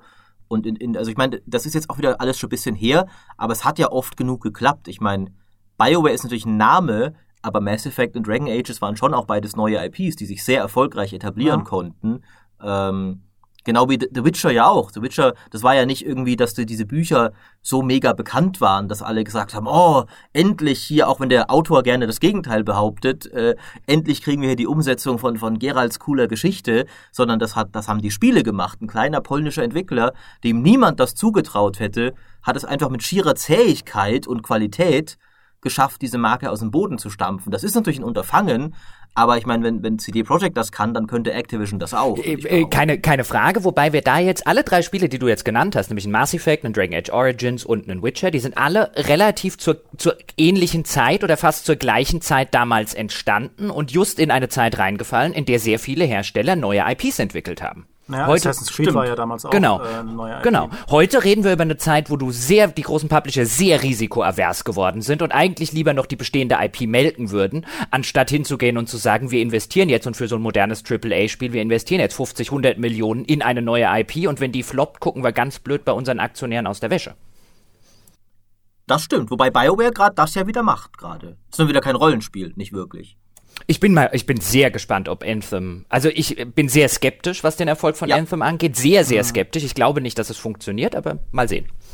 Na, ich, ich bin tatsächlich, ich bin nicht skeptisch, was den Erfolg angeht, weil die Welt ist dumm und mag Sachen, die ich nicht mag. Äh, ich bin nur skeptisch, ob es etwas ist, das den alten BioWare-Fans gefallen wird. Ich glaube auch, das ist ihnen auch gar nicht so wichtig, ehrlich gesagt, auch wenn sie das natürlich nicht zugeben würden. Ähm, ich glaube schon, dass das ich glaube, das könnte ein richtig guter Shooter werden. Ich glaube nur, es wird bei niemandem diesen Rollenspiel-Itch äh, kratzen, über den wir hier die ganze Zeit geredet haben. Ich glaube eher, das ist die Vollendung von BioWares Entwicklung weg vom Rollenspiel. Das macht mich traurig. Aber vielleicht lechzen, die, lechzen sie einfach noch mehr danach, jetzt wo Fallout 76 ähm, sag ich mal, die Fallout-Fans auch noch traurig gemacht hat. Und dann sagen sie so, ey, solange Anthem läuft, ist das von mir aus ein Hardcore-Rollenspiel. Da komme komm ich mit klar, solange es vier Klassen gibt. Hey, ich habe hab im Vorgespräch schon gesagt, also bei, bei Fallout-Fans bin ich quasi Gründungsmitglied. Ja, ich habe hab Fallout 1 und 2 damals äh, quasi zu ihrer Zeit gespielt. Und ich glaube, ich bin der einzige Mensch auf äh, dieser weiten Erde, zumindest unter den, unter den Spielekritikern, die Fallout 76 mögen. Ich spiele das gerade wirklich gerne. Ich, ich habe mir nach dem äh, Test von Fallout 76 habe ich mir tatsächlich die ersten beiden Fallouts gekauft, ähm, weil ich mir gedacht habe, ich will die jetzt mal spielen und da mal mich wieder reinbegeben, ähm, weil ich Fallout 76 nicht so toll fand. Das war, das war gelesen, sehr faszinierend. Ja. Dimi hatte sehr viel Verständnisbedürfnis im Lauf des Tests von Fallout 76. Er wollte verstehen, warum die Leute das toll finden und ich glaube, dann hat er sich gedacht, vielleicht ich muss verstehen, warum diese alten Spiele damals diesen Reiz gelegt haben, der heute noch die Leute durch dieses Spiel jetzt treibt. aber, aber dann, Jochen, erklär dich doch mal, was soll denn das? Was findest du daran denn toll? Ich ähm, finde, es funktioniert als diese Sandbox, die auch schon Fallout 4 war, ohne den aufgesetzten Plot, blöde Hauptgeschichten darum, dass ich eigentlich meinen Sohn retten soll, aber die ganze Zeit in der, in der Weltgeschichte rummarschiere, irgendwelche Siedlungen und so weiter aufbaue. Dadurch, dass ich eben nicht diese NPCs habe, dass ich nicht eine aufgesetzte schlechte Geschichte habe, fällt es mir im Gegensatz zu Fallout 4 erheblich leichter, mich immersiv in dieser Welt zu bewegen und halt einfach zu sagen, oh, da drüben ist irgendwas, es interessiert mich, was ist denn dort in diesem, in dieser verlassenen Hütte? Ich brauche diese Geschichte gar nicht, ich brauche die NPCs gar nicht, mir fehlt da nichts, sondern ich finde, das Spiel an sich, so wie es angelegt ist, gewinnt dadurch, dass ich eben als einziger Überlebender durch diese Welt äh, marschiere, in der sonst niemand lebt. Außer natürlich sinnloserweise, da würde ich völlig zustimmen, dieser aufgesetzte Multiplayer-Part, wenn dann irgendwie, keine Ahnung, äh, äh, Bunny Hop 93 irgendwie an mir vorbeihüpft. Das ist halt Riesige sinnlos. Morgenlatte habe ich mal getroffen. ähm, Wegen der ja. tollen Entscheidung, nicht die Charakternamen, sondern die Profilnamen zu nehmen. War Riesig riesige Morgenlatte bei mir im Startgebiet. Ja, und ich meine, dass äh, Fallout 76 weniger hat als Fallout 4, da sind sich ja zumindest alle einig. Ähm, es ist dann halt nur die Frage, ob man es gut findet. Ja, ich glaube, wir halten jetzt einfach mal als Headline für diesen Podcast auch fest.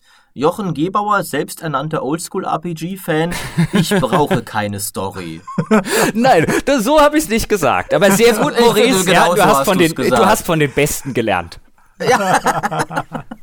Sehr schön. Aber reden wir okay. noch mal über, über die Oldschool-Spiele, weil wenn wir jetzt schon dabei mhm. sind, wie einem, wie einem Sachen irgendwie gefallen. Ich, mich würde ja interessieren, weil ähm, wenn wir zum Beispiel Pillars of Eternity nehmen, was ja damals in dieser Kickstarter-Welle das Spiel war, das sozusagen ähm, zusammen natürlich noch mit, mit Torment ähm, und vorher noch mit Wasteland 2, aber so eigentlich das Poster-Spiel äh, äh, war für die Sorte Spiele, über die wir jetzt reden, nämlich sozusagen, es gibt ein neues Baldur's Gate.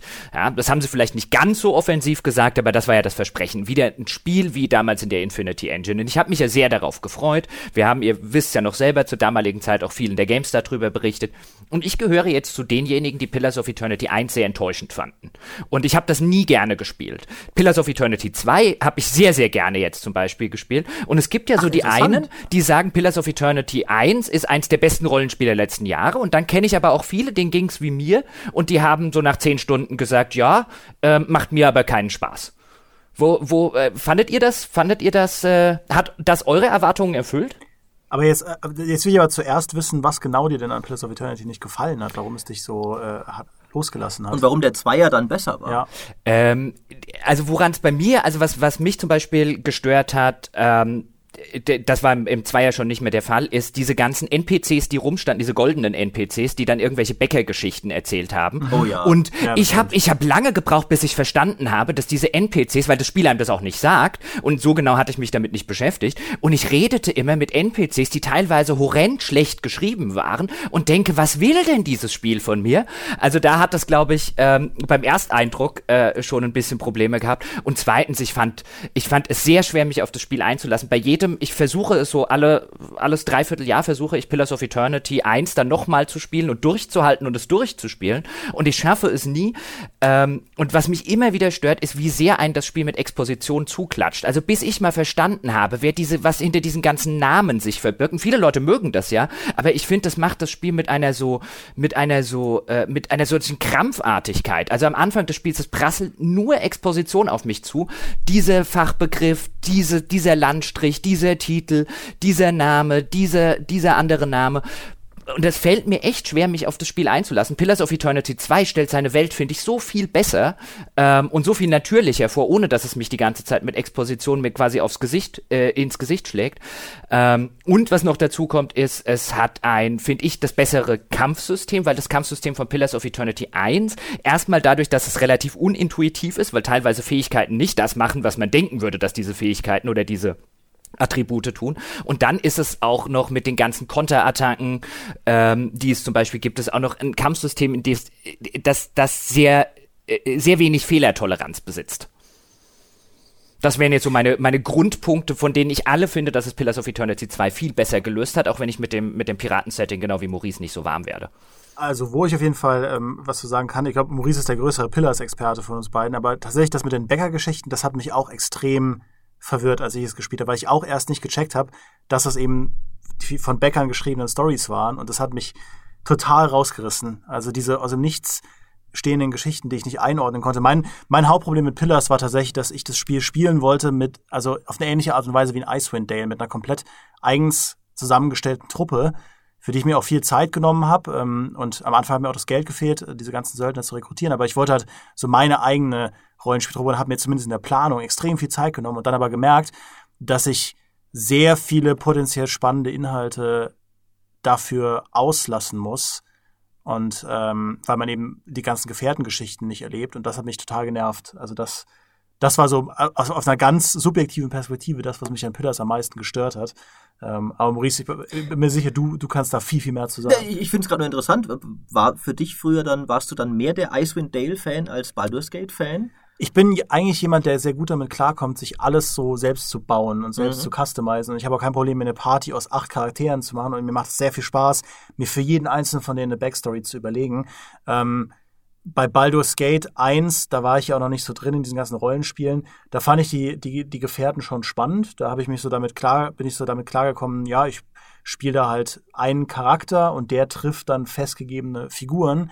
Ähm, aber ich mag schon diesen Icewind Dale-Ansatz sehr gerne, dass ich mir eine eigene Party mache. Und bei mhm. Pillars, da haben sie ja eben vorher gesagt, man kann beides machen. Und dann dachte ich mir, ja cool, dann, dann mache ich das so, ja, ähm, weil ich so dieses Gefährtenmanagement nicht immer toll finde und mal Lust auf die Alternative hatte. Ja, und ich brauche auch kein Romancing, nicht zwangsläufig. Mhm. Ähm, dachte ich mir, ey, dann will ich meine eigene Truppe. Und das, da hatte ich aber das Gefühl, ich spiele das schlechtere Spiel. Und, das ähm, finde find ich aber spannend, weil Icewind Dale wird immer so gern, finde ich, sehr oft aus. Ich mochte das auch nicht so, weil ich bin genau das Gegenteil von dir. Ich mag immer, erlebe sehr gern diese Gefährtengeschichten. Aber Icewind Dale wird ja immer so ein bisschen ausgeklammert, eigentlich, oder nicht ausgeklammert, aber wenn du sagst, ich will wieder ein Infinity-Rollenspiel, dann meinst du in der Regel nicht Icewind Dale. Du mhm. willst wieder ein Baldur's Gate. Und bei dir umgekehrt anscheinend. Finde find ich, find ich spannend. Nee, ich liebte, ich liebte Baldur's Gate auch. Also das will ich gar nicht. Mhm. Äh, es heißt ja nicht, dass ich die andere Art von Spiel hasse. Nee, das meine ich ja nicht. Wenn es mir die Wahl du hast hier bei Pillars dann ja. bevorzugt es wie Icewind Dale zu spielen. Genau. Ähm, bei mir war es so, ich kann Jochens Kritik gut verstehen. Mich hat jetzt die Exposition und so in Pillars nicht gestört, weil ich einfach es gerade ja, da ist halt viel zu lesen, aber ich lese auch einfach gern endlich mal wieder ein Spiel. Also ich habe gern wieder, da, da, gern gebt mir so viel Text, wie ihr wollt. Die Bäcker-Geschichten fand ich auch Schwachsinn, weil ich fand so ein bisschen, da hat das Spiel seine eigene Zielgruppe irgendwie bisschen, ich suche gerade nach dem richtigen Wort, irgendwie so ein bisschen verarscht, so von wegen, ihr wollt wieder ein Spiel, wo es viel zu lesen gibt, hier haben wir viel zu lesen. Wir sagen euch aber nicht, dass die Hälfte davon komplett irrelevant ist. Mhm. Also dass die, ja. weil jeder wird ja denken. Ich habe ja auch zu Anfang gedacht, okay, das ist jetzt, ich kapiere es nicht ganz. Es erschlägt mich auch gerade ein bisschen mit arg viel Text, der mir irrelevant vorkommt. Aber es wird ja irgendeine Bedeutung haben. Das würden sie ja nicht einfach, also auch in, in dem Baldur's Gate 2 hätte ich auch sofort gedacht, das hat irgendeinen Sinn. Das ist jetzt irgendwie hier, was weiß ich, John Irenicus gibt mir irgendwelche Illusionen oder sowas hin. Oder was weiß ich, ich muss das lesen. Und bis du kapierst, nein, musst du tatsächlich nicht. Vergeht eine Weile. Und deswegen ist so ein bisschen sehr an der eigenen Zielgruppe vorbei designt, dieses Extra, äh, auf eine Art und Weise, die der Zielgruppe schadet. Ähm, ich fand so die, die, die Story fand ich cool von Pillars, die Begleiter fand ich super. Ich hat, fand tatsächlich, was mich am meisten gestört hat, es hat für mich nicht die gleiche Faszination beim Kampfsystem eingefangen. Ich fand irgendwie, und ich kann schwer in Worte fassen, woran das genau liegt, aber irgendwie sind diese Kämpfe in meiner Erinnerung zumindest viel schneller zu einem kompletten Clusterfuck geworden, als es in Baldur's Gate 2 der Fall war. Mhm. Also irgendwie die, die Reichweiten sind kleiner, die Leute sind schneller im Nahkampf. Ich hatte viel weniger das Gefühl, dass ich so sehr taktisch agieren kann. Es war immer so, die, die Haupttaktik war irgendwie, ich habe haufenweise Flächenschadenzauber, ich alle nicht einsetzen kann, weil der Gegner sofort in Nahkampfreichweite ist und alles so ein Klumpen geworden ist. Äh, fand auch, dass das Pillars 2 dann besser gelöst hat. Ähm, und ich fand, ja, ich fand Pillars 1, das war schon ein gutes Rollenspiel. Für mich kam es aber auch nicht, also es hat, war nicht so das neue Baldur's Gate 2, dass das jetzt wirklich voll wieder zurückgebracht hat. Ich fand, ich fand, was ich interessant finde, weil du es auch so ein bisschen ansprichst mit diesem Clusterfuck und so weiter, was ich festgestellt habe, und vielleicht ist man da einfach auch ein Kind seiner Jugend, ist ein, wie viel leichter es mir gefallen ist, mit Pathfinder Kingmaker warm zu werden, als mit Pillars of Eternity. Einfach weil das für mich, als jemand, der früher die Baldur's Gates und Co. gespielt hat, also dieses D&D-Regelsystem, das dem Ganzen auch zugrunde liegt, jetzt ist es bei Pathfinder ja ebenfalls de facto ein D&D-Regelsystem, was da zugrunde liegt, wie viel leichter es mir fällt, mich auf so ein Spiel heutzutage einzulassen, wenn ich von Anfang an eine gute Vorstellung habe, okay, die Attribute tun dieses, Stärke macht dieses, äh, äh, Charisma macht jenes, ich kenne die Zaubersprüche noch von irgendwoher. Es ist mir viel leichter gefallen, ähm, mich mit dem Regelwerk zurechtzufinden und dann auch die Kämpfe und alles zu beherrschen, als mir das bei Pillars of Eternity, wo ich quasi jeden Skill, jede Fähigkeit, jedes Attribut, jeden Zauberspruch von Grund auf neu lernen muss. Das stimmt, das ging mir auch so. Ich finde das nur eigentlich insofern interessant, weil man ja eigentlich, gerade vorher waren wir noch dabei, dass das ja Teil der, des, des Reizes des Spiels ausmacht, sich in die Mechanik rein zu versenken und das zu lernen. Aber tatsächlich ich weiß auch nicht, ob es nur einfach daran lag, dass es neu war in Pillars. Es war auch so, dass das Pillars, finde ich, hat versucht und auch durchaus teilweise geschafft, einige spielmechanische Probleme hinter diesen Mechaniken zu lösen, auf eine Art und Weise, die irgendwie aber, die nur in der Excel-Tabelle Sinn macht. Wenn du sagst, wir haben die Spielmechanik, die ist gut, aber die dem Spieler nicht intuitiv wirkt, wenn er es liest. Zum Beispiel, dass es keine Stärke mehr gibt, sondern ein Machtattribut, das sowohl Magieschaden als auch Klingenschaden erhöht. Das ist ja eigentlich erstmal gutes Game Design, würde man fast sagen. Es gibt ein Attribut, es gibt ein Attribut weniger, das nutzlos für viele Klassen ist. Aber es ist halt dann weniger intuitiv. Und die anderen waren dann teilweise noch schlimmer. Da gab es ja ganz komische Attribute. Ja, du, genau. Mir fallen sie gerade nicht mehr ein sogar, ähm, wo du dachtest, Moment, aber ich fand halt eben, ich, ich finde es schwer, das Spiel dafür zu kritisieren, persönlich, weil ich eben fand, eigentlich waren die clever. Aber sie haben trotzdem irgendwie ihren Sinn dann verfehlt in der Praxis. Aber die waren auf dem Papier gut gedacht. Ja, gut, man kann auch zu clever sein. Ja, das, das stimmt. ähm, ähm, nein, ich, ich finde es auch, find's auch völlig legitim, wenn du das jetzt, wenn, wenn, wenn das hier dein Argument ist, hey, das hat was Neues, hat es ein bisschen anders gemacht auf dem Papier und so weiter. Das ist ein völlig legitimes, legitimes Argument. Äh, mir persönlich fiel es halt einfach, einfach schwer, äh, mit dem Spiel und seinen ganzen Systemen warm zu werden, weil ich immer den Eindruck hatte, ich übersehe irgendwas. Ich habe oder ich, ich, ich blicke hinter irgendwas ähm, nicht so wirklich durch. Ähm, ich muss ständig wieder nachschlagen, was macht denn dieser Wert, was ist denn dieses Ding, was ist denn jenes. Zumindest jetzt bei Pathfinder fand ich das erheblich einfacher, aber vielleicht auch deswegen, weil ich da halt einfach die gleichen Zaubersprüche auswähle wie früher in Baldur's Gate 2, wenn ich ein Level aufsteige. Ja, ist halt auch Nostalgie. Dann machen wir den Sack vielleicht allmählich mal zu. Ähm, jetzt haben wir ja viel über ähm, vergangenere Trends. Ich würde mal noch kurz, noch ja, ich würde noch äh, völlig richtig, allmählich sollten wir zum Ende kommen, aber ich finde, wir sollten auch noch ein bisschen darüber reden, welche Oldschool-Rollenspiele wir vielleicht cool fanden. Weil wenn wir jetzt so gesagt haben, ja, so Pillars fanden wir alle so, haben alle unsere Kritik dran. Ähm, wie war das? Gab es denn bei euch auch Spiele, die diese die dieses Versprechen erfüllt haben, der Oldschool-Rollenspiele. Mhm. Jochen hat ja schon ein bisschen Kingmaker angesprochen. Für mich, meine Geschmäcker sind oft ein bisschen, abweichend und komisch. Äh, ich fand Tyranny fantastisch. Ähm, weil und, du da der Böse sein konntest. Genau, weil ich der Böse sein konnte. Und Tyranny hatte eigentlich fast noch mehr als Pillars auch sehr viele komische Systeme. Da hattest du so auch so Spellcrafting und die Werte waren auch alle ziemlich abstrakt und sowas. Aber irgendwie hat das bei mir Klick gemacht. Und ich, ich glaube zum einen, weil ich das Szenario eben wirklich fantastisch fand. Ich kann der Rechtsbringer von Sauron quasi sein, großartig. Und das Spiel war auch eigentlich in, also ich, objektiv hat das, macht das auch viele Sachen falsch. Es war viel kürzer als andere Oldschool-Rollenspiele, weniger Begleiter und sowas.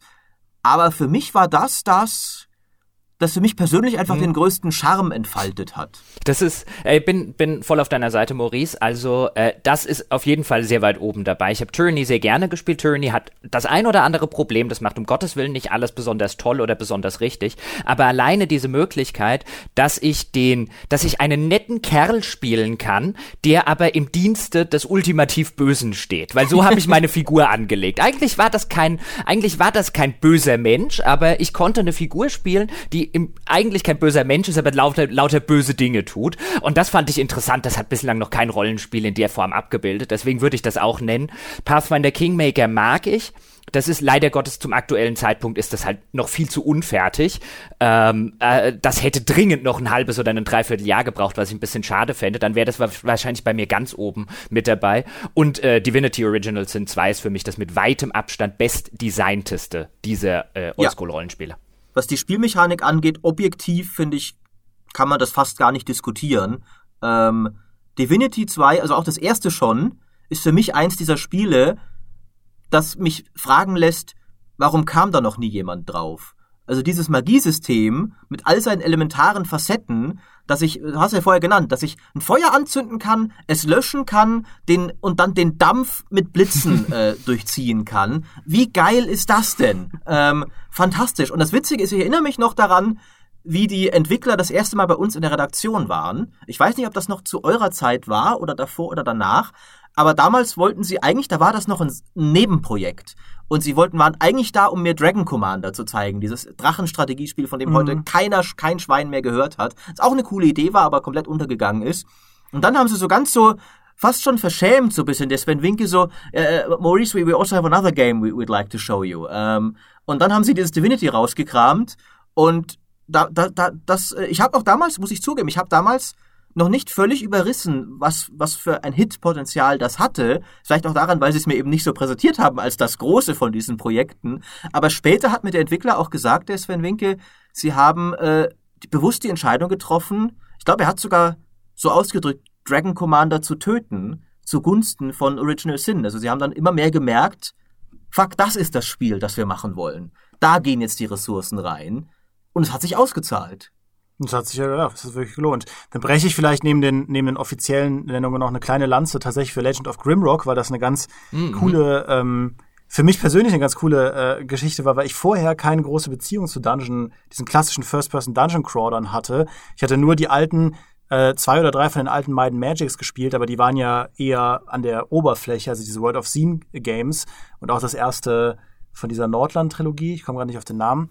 Ähm, egal, auf jeden Fall, die kannte ich. Und Legend of Grimrock hat lustigerweise bei mir diese Faszination erst losgetreten, wie cool diese Dungeon Crawler sein können, wo man allein um Kacheln und so geht. Und dann habe ich danach das erste Dungeon Master gespielt, weil ich wieder wissen wollte, wie das damals war. Das heißt, da hat ein Retro-Spiel, also ein rückwärtsgewandtes Spiel, bei mir eigentlich mich auf eine Zeitreise geschickt, dass ich die alten Spiele spielen wollte. Und das, ich finde es schade, dass der, der Zweig dann eher wieder veräppt ist. Also es gab ja ein Legend of Grimrock 2, das äh, auch an vielen Punkten besser war als der erste Teil. Aber seitdem hat sich da nichts oder wenig getan. Ja, dieser, dieser, dieser Impuls des Roguelikes ähm, als ein generelles Designprinzip, der ist zwar nach wie vor, gerade in der Indie-Szene, ganz gut dabei. Aber ich meine, das war auch Legend of Grimrock nicht. Es war ja kein Roguelike, aber es zumindest teilt es sich da ähm, einige Ahnen. Ähm, aber das fand ich auch noch richtig cool, weil ähm, mir das was gegeben hat, was ich noch nicht kannte und ich bin immer dankbar für Spiele, die meine Grenzen aufspringen. Äh, ich glaube, ein Spiel, glaube ich, bei dem zumindest ich, ich weiß, dass Jochen und ich da sehr geteilter Meinung sein werden, glaube ich zu wissen, ist noch das neue Torment gewesen. Ja. Das du ja, glaube ich, unsäglich Schrecklich, fandest, oder? Schrecklich. Absolut, Warum? also absolut, äh, absolut. Also auf ein, wenn Torment, wenn das Ur-Torment, eins meiner Lieblingsspiele, also Planescape Torment, wenn Planescape Torment ein Roman wäre, wäre es ein verdammt guter Roman. Wenn das neue Torment mhm. ein Roman wäre, würde ich ihn nach drei Seiten weglegen, weil ich das äh, unerträglich prätentiöse Geschreibsel nicht ertragen könnte. Ich finde es schrecklich geschrieben. Und da, das, also so die Sorte Spiel, die stirbt halt für mich, wenn, wenn das auf eine Weise geschrieben ist, bei der ich jetzt sagen würde, das will ich nicht, also das würde ich als Buch nicht lesen wollen. Mhm. Das ist, das ist Find mein Problem.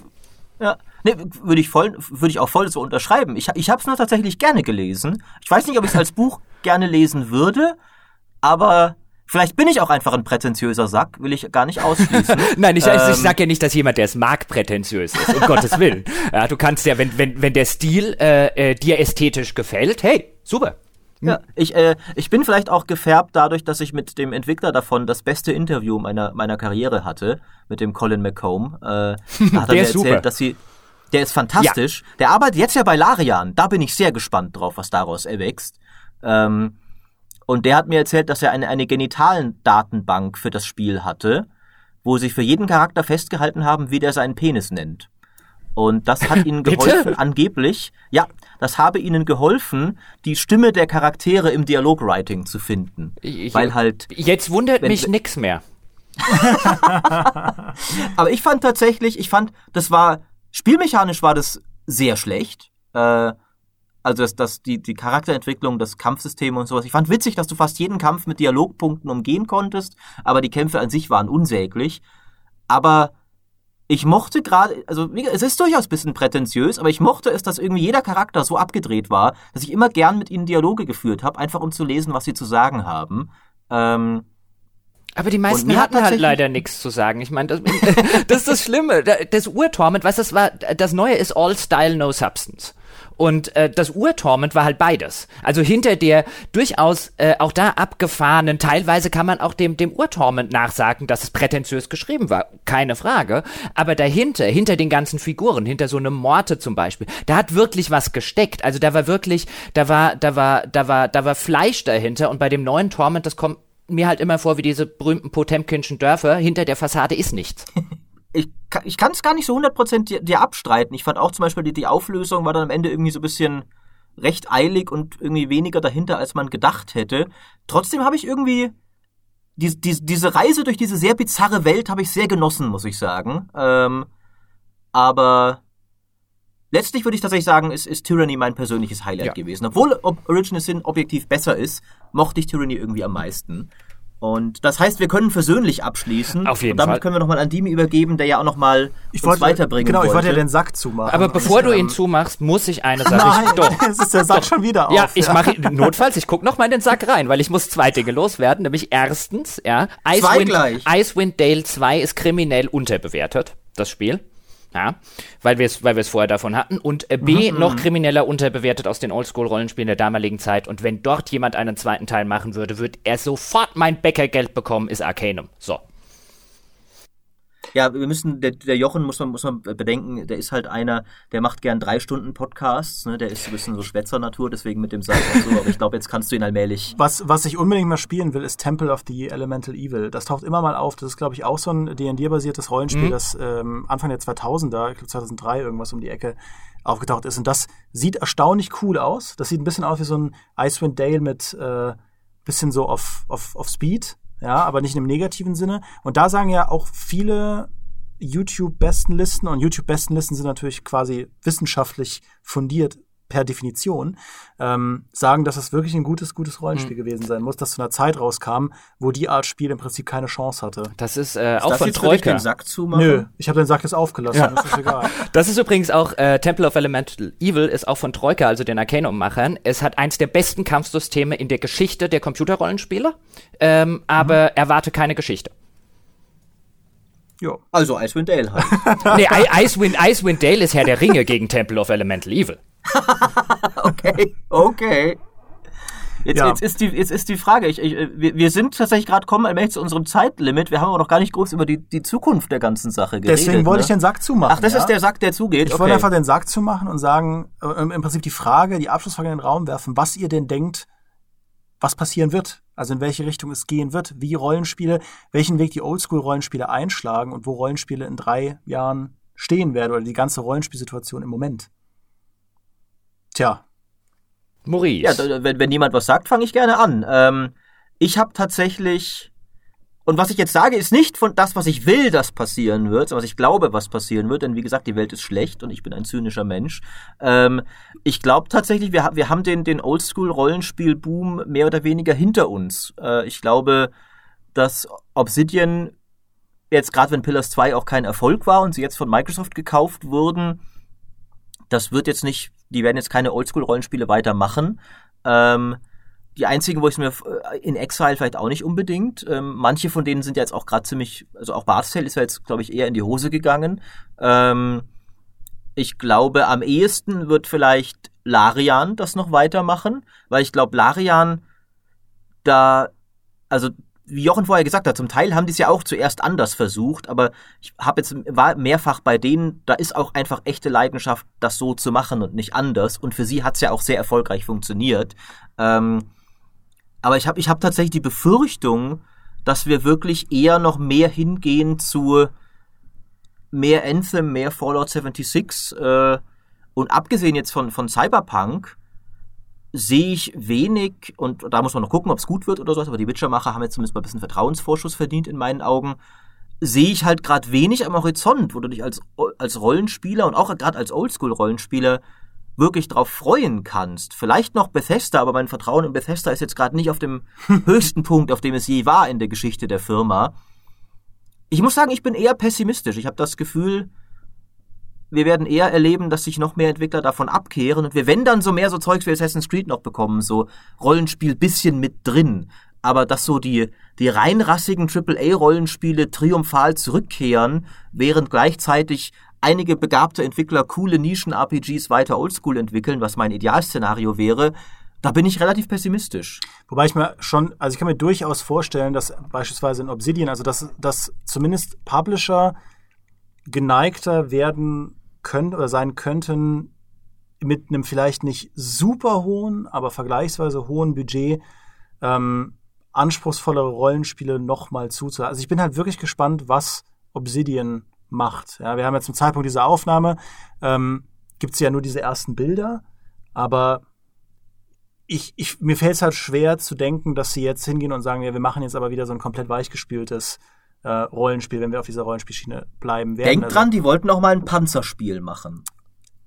Du bist der zynische Mensch von uns beiden. Ich, ich kann es mir ja einfach nur, also ich glaube schon, dass es in der Gaming-Branche in der Zukunft einen Raum geben wird für diese Dragon Age 1, diese Dragon Age Origins. Glaube aber auch, dass vor allem eben andere Franchises integrativere Modelle anbieten werden. Also dass beispielsweise ein Assassin's Creed ähm, so was ja auch in Destiny sein wollte, so eine Spielwiese für alle. Dass du das total casual durchspielen kannst, ohne dich total reinzufuchsen, aber dass im Endgame für dich Rollenspielkomplexität, ähm, weil es bei Destiny 2 weniger der Fall, aber bei einem Div Division oder so, dass da halt mehr Komplexität auf dich wartet, dass da dann die Character Builds anfangen, dass da dann die Teamsynergien gefordert sein werden. Also dass im Prinzip ähm, Service Games erschaffen werden, die schon Hardcore sind in bestimmten Bereichen ihrer Umgebung, so wie sie auch in bestimmten Bereichen PvP-Shooter sein können oder ein PvP-Spiel sein können oder ein Story-Spiel sein können. Also eben so integrativere Komplett-Service-Games. Ob das funktioniert, ist eine andere Frage. Wie gesagt, ich bin auch sehr neugierig, ob Anthem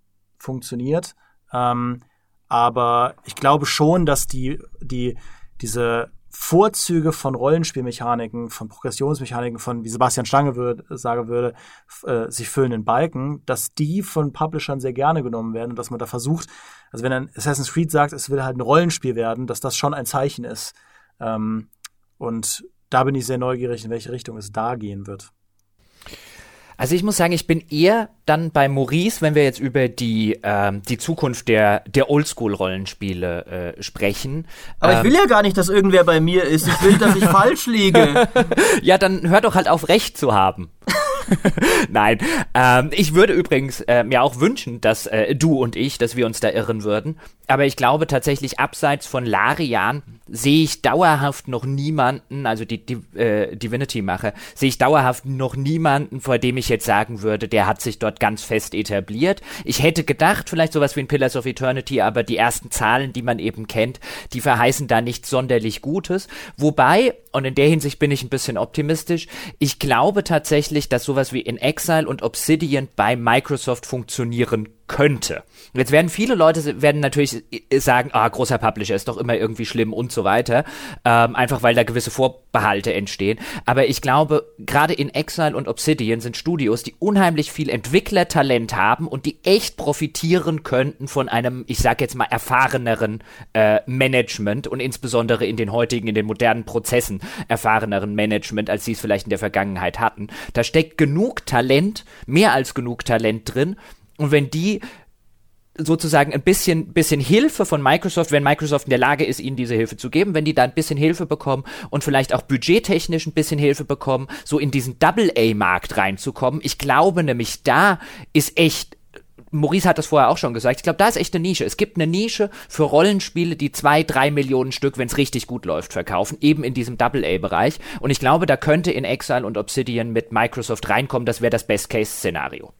Entschuldigung, aber das ist ja wohl eher bei Dimi sein. Das war ja das, was ich gesagt habe. ja, ich war, ich war dann am Anfang bei Maurice und dann bin ich später zu dir rübergeschwenkt, das, ja, quasi. Ist, so ist das manchmal. Mhm. Ja, wiederum, da muss ich dir jetzt natürlich, Jochen, deine eigene These von vorhin entgegenschmettern, dass doch ein Publisher wie Microsoft aber nicht sagen wird, ja, drei Millionen reichen uns. Ja, aber er kauft gerade Studios, bei denen du maximal drei Millionen. Also sie scheinen es zu sagen. Also bislang hat das kein Publisher gemacht in der Größenordnung, aber guck dir die ganzen Studios an, die Microsoft gekauft hat. Da ist kein eines dabei, das ein AAA-Titel machen kann.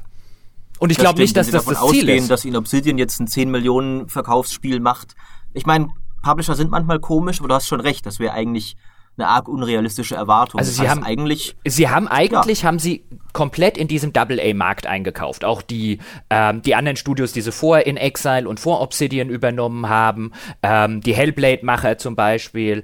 Ähm, Stimmt. Genau. Mhm. Die haben die haben die haben im Double A Markt gewildert, was dort noch an unabhängigen Entwicklern da war. Ich bin mir nicht sicher, ob die Strategie am Ende aufgeht, aber ich finde, das ist das ist zumindest auch da ist eine sehr interessante Strategie, die Microsoft fährt. In dem Moment, wo sie sagen, okay, wie verbessern wir die machen das ja nicht mit Hinblick auf den PC-Markt, die machen das im Hinblick auf den, auf, auf die Xbox One-Position ähm, und Nachfolgekonsolen. Wie verbessern wir das First-Party-Angebot? Wie stellen wir sicher, dass auf der Xbox auch exklusiv, also jetzt im Vergleich zur PlayStation 4, nicht über PC, dass da auch, dass, dass wir genug Gründe haben, dass jemand auch sagt, ich brauche entweder eine Xbox One oder ich brauche zumindest zusätzlich zur PlayStation 4 noch eine Xbox One. Wie stellen wir das sicher? Und die Strategie von Microsoft scheint zu sein, wir kaufen relativ viele AA-Studios und machen halt einfach, ähm, ich will nicht sagen Masse statt Klasse, das wäre jetzt, äh, wäre jetzt übertrieben funktioniert, äh, äh, formuliert, aber die sagen halt nicht, wir geben noch zwei riesige AAA-Titel in Auftrag, sondern wir kaufen halt lieber fünf, sechs, sieben, acht äh, Double-A-Titel ein.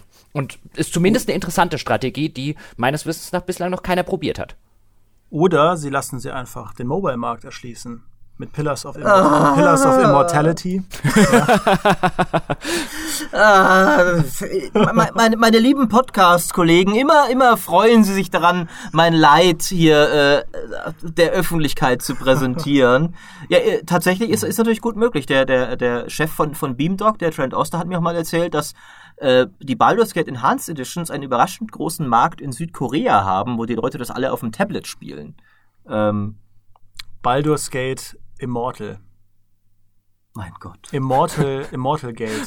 Auch Maurice Tränen schmecken immer noch so ja. süß. Icewind Immortality. Jetzt, Jochen, was soll das, soll denn das jetzt? Gerade waren wir so schön beieinander und plötzlich äh, äh, gleitest du einfach zu Dimi rüber und weidest dich mit ihm an meinem Leid. Ja. Äh, ich würde mal sagen, wir mach, jetzt mache ich den Sack zu, ja, bevor das hier noch schlimmer bitte, wird. Bitte, ich möchte es nicht mehr. Äh, aber ich, ich, denke, wir haben uns sehr schön in unseren eigenen Pessimismus und Zynismus reingesteigert. Ähm, außer ihr, äh, außer Dimi, der natürlich wieder hier komische Frohnatur so tut. Ähm, und äh, ich ich überwinde mich trotzdem, euch für das Gespräch zu danken, das ja in weiten Strecken sehr gut und interessant war, bis auf das Ende. Äh, Jochen, vor allem vielen Dank fürs Vorbeischauen. Ja, vielen Dank. Äh, an alle Zuhörer natürlich, wenn, wenn ihr mehr von Jochen hören wollt, der macht auch noch einen eigenen Podcast. Der ist nicht ganz so gut wie unserer, aber er ist auch ganz nett. Ne? Es gibt mehr Alkohol, ich trinke ja keinen, das habt ihr mir voraus. Äh, auf ein Bier nennt er sich. Ähm, und ja, habt ihr noch ein schönes Schlusswort oder verabschieden wir uns einfach? Ich sag einfach vielen, vielen Dank für die Einladung. Es hat mir echt sehr viel Spaß gemacht, endlich mal wieder mit euch zu quatschen und dann auch noch über ein so cooles Thema. Vielen Dank. Ja, und es ist im Prinzip ja jetzt eine Podcast-Bruderschaft. Ja. ja. Müssen wir, müssen wir uns die Handflächen aufritzen und so oder können wir ja, den? Ja, schon, oder? Oh. Ja, André und Co. müssen jetzt auch demnächst mal vorbeikommen. Und dann schlitzen wir uns alle gemeinsam gegenseitig die Handflächen auf. Ja, oder spucken uns einfach in die Hände und schütteln sie dann oder so. Oh Gott. Bäh, dann lieber aufschlitzen. Ja, ich, ich, ich finde auch, ich ja. finde auch. Ja, äh, ich glaube, äh, Jochens wunderschönes Schlusswort von eben kann man auch eh nicht mehr toppen. Äh, kann ich nur voll zurückgeben. Und natürlich auch vielen Dank an Dimi wie immer für die äh, andere Perspektive und die garstigen Gemeinheit, Gemeinheiten, die er hier zur allgemeinen Unterhaltung aus mir rauskitzelt. Du bist äh, so liebevoll. und dann vielen Dank natürlich an euch alle fürs Zuhören und bis zum nächsten Mal. Tschüss.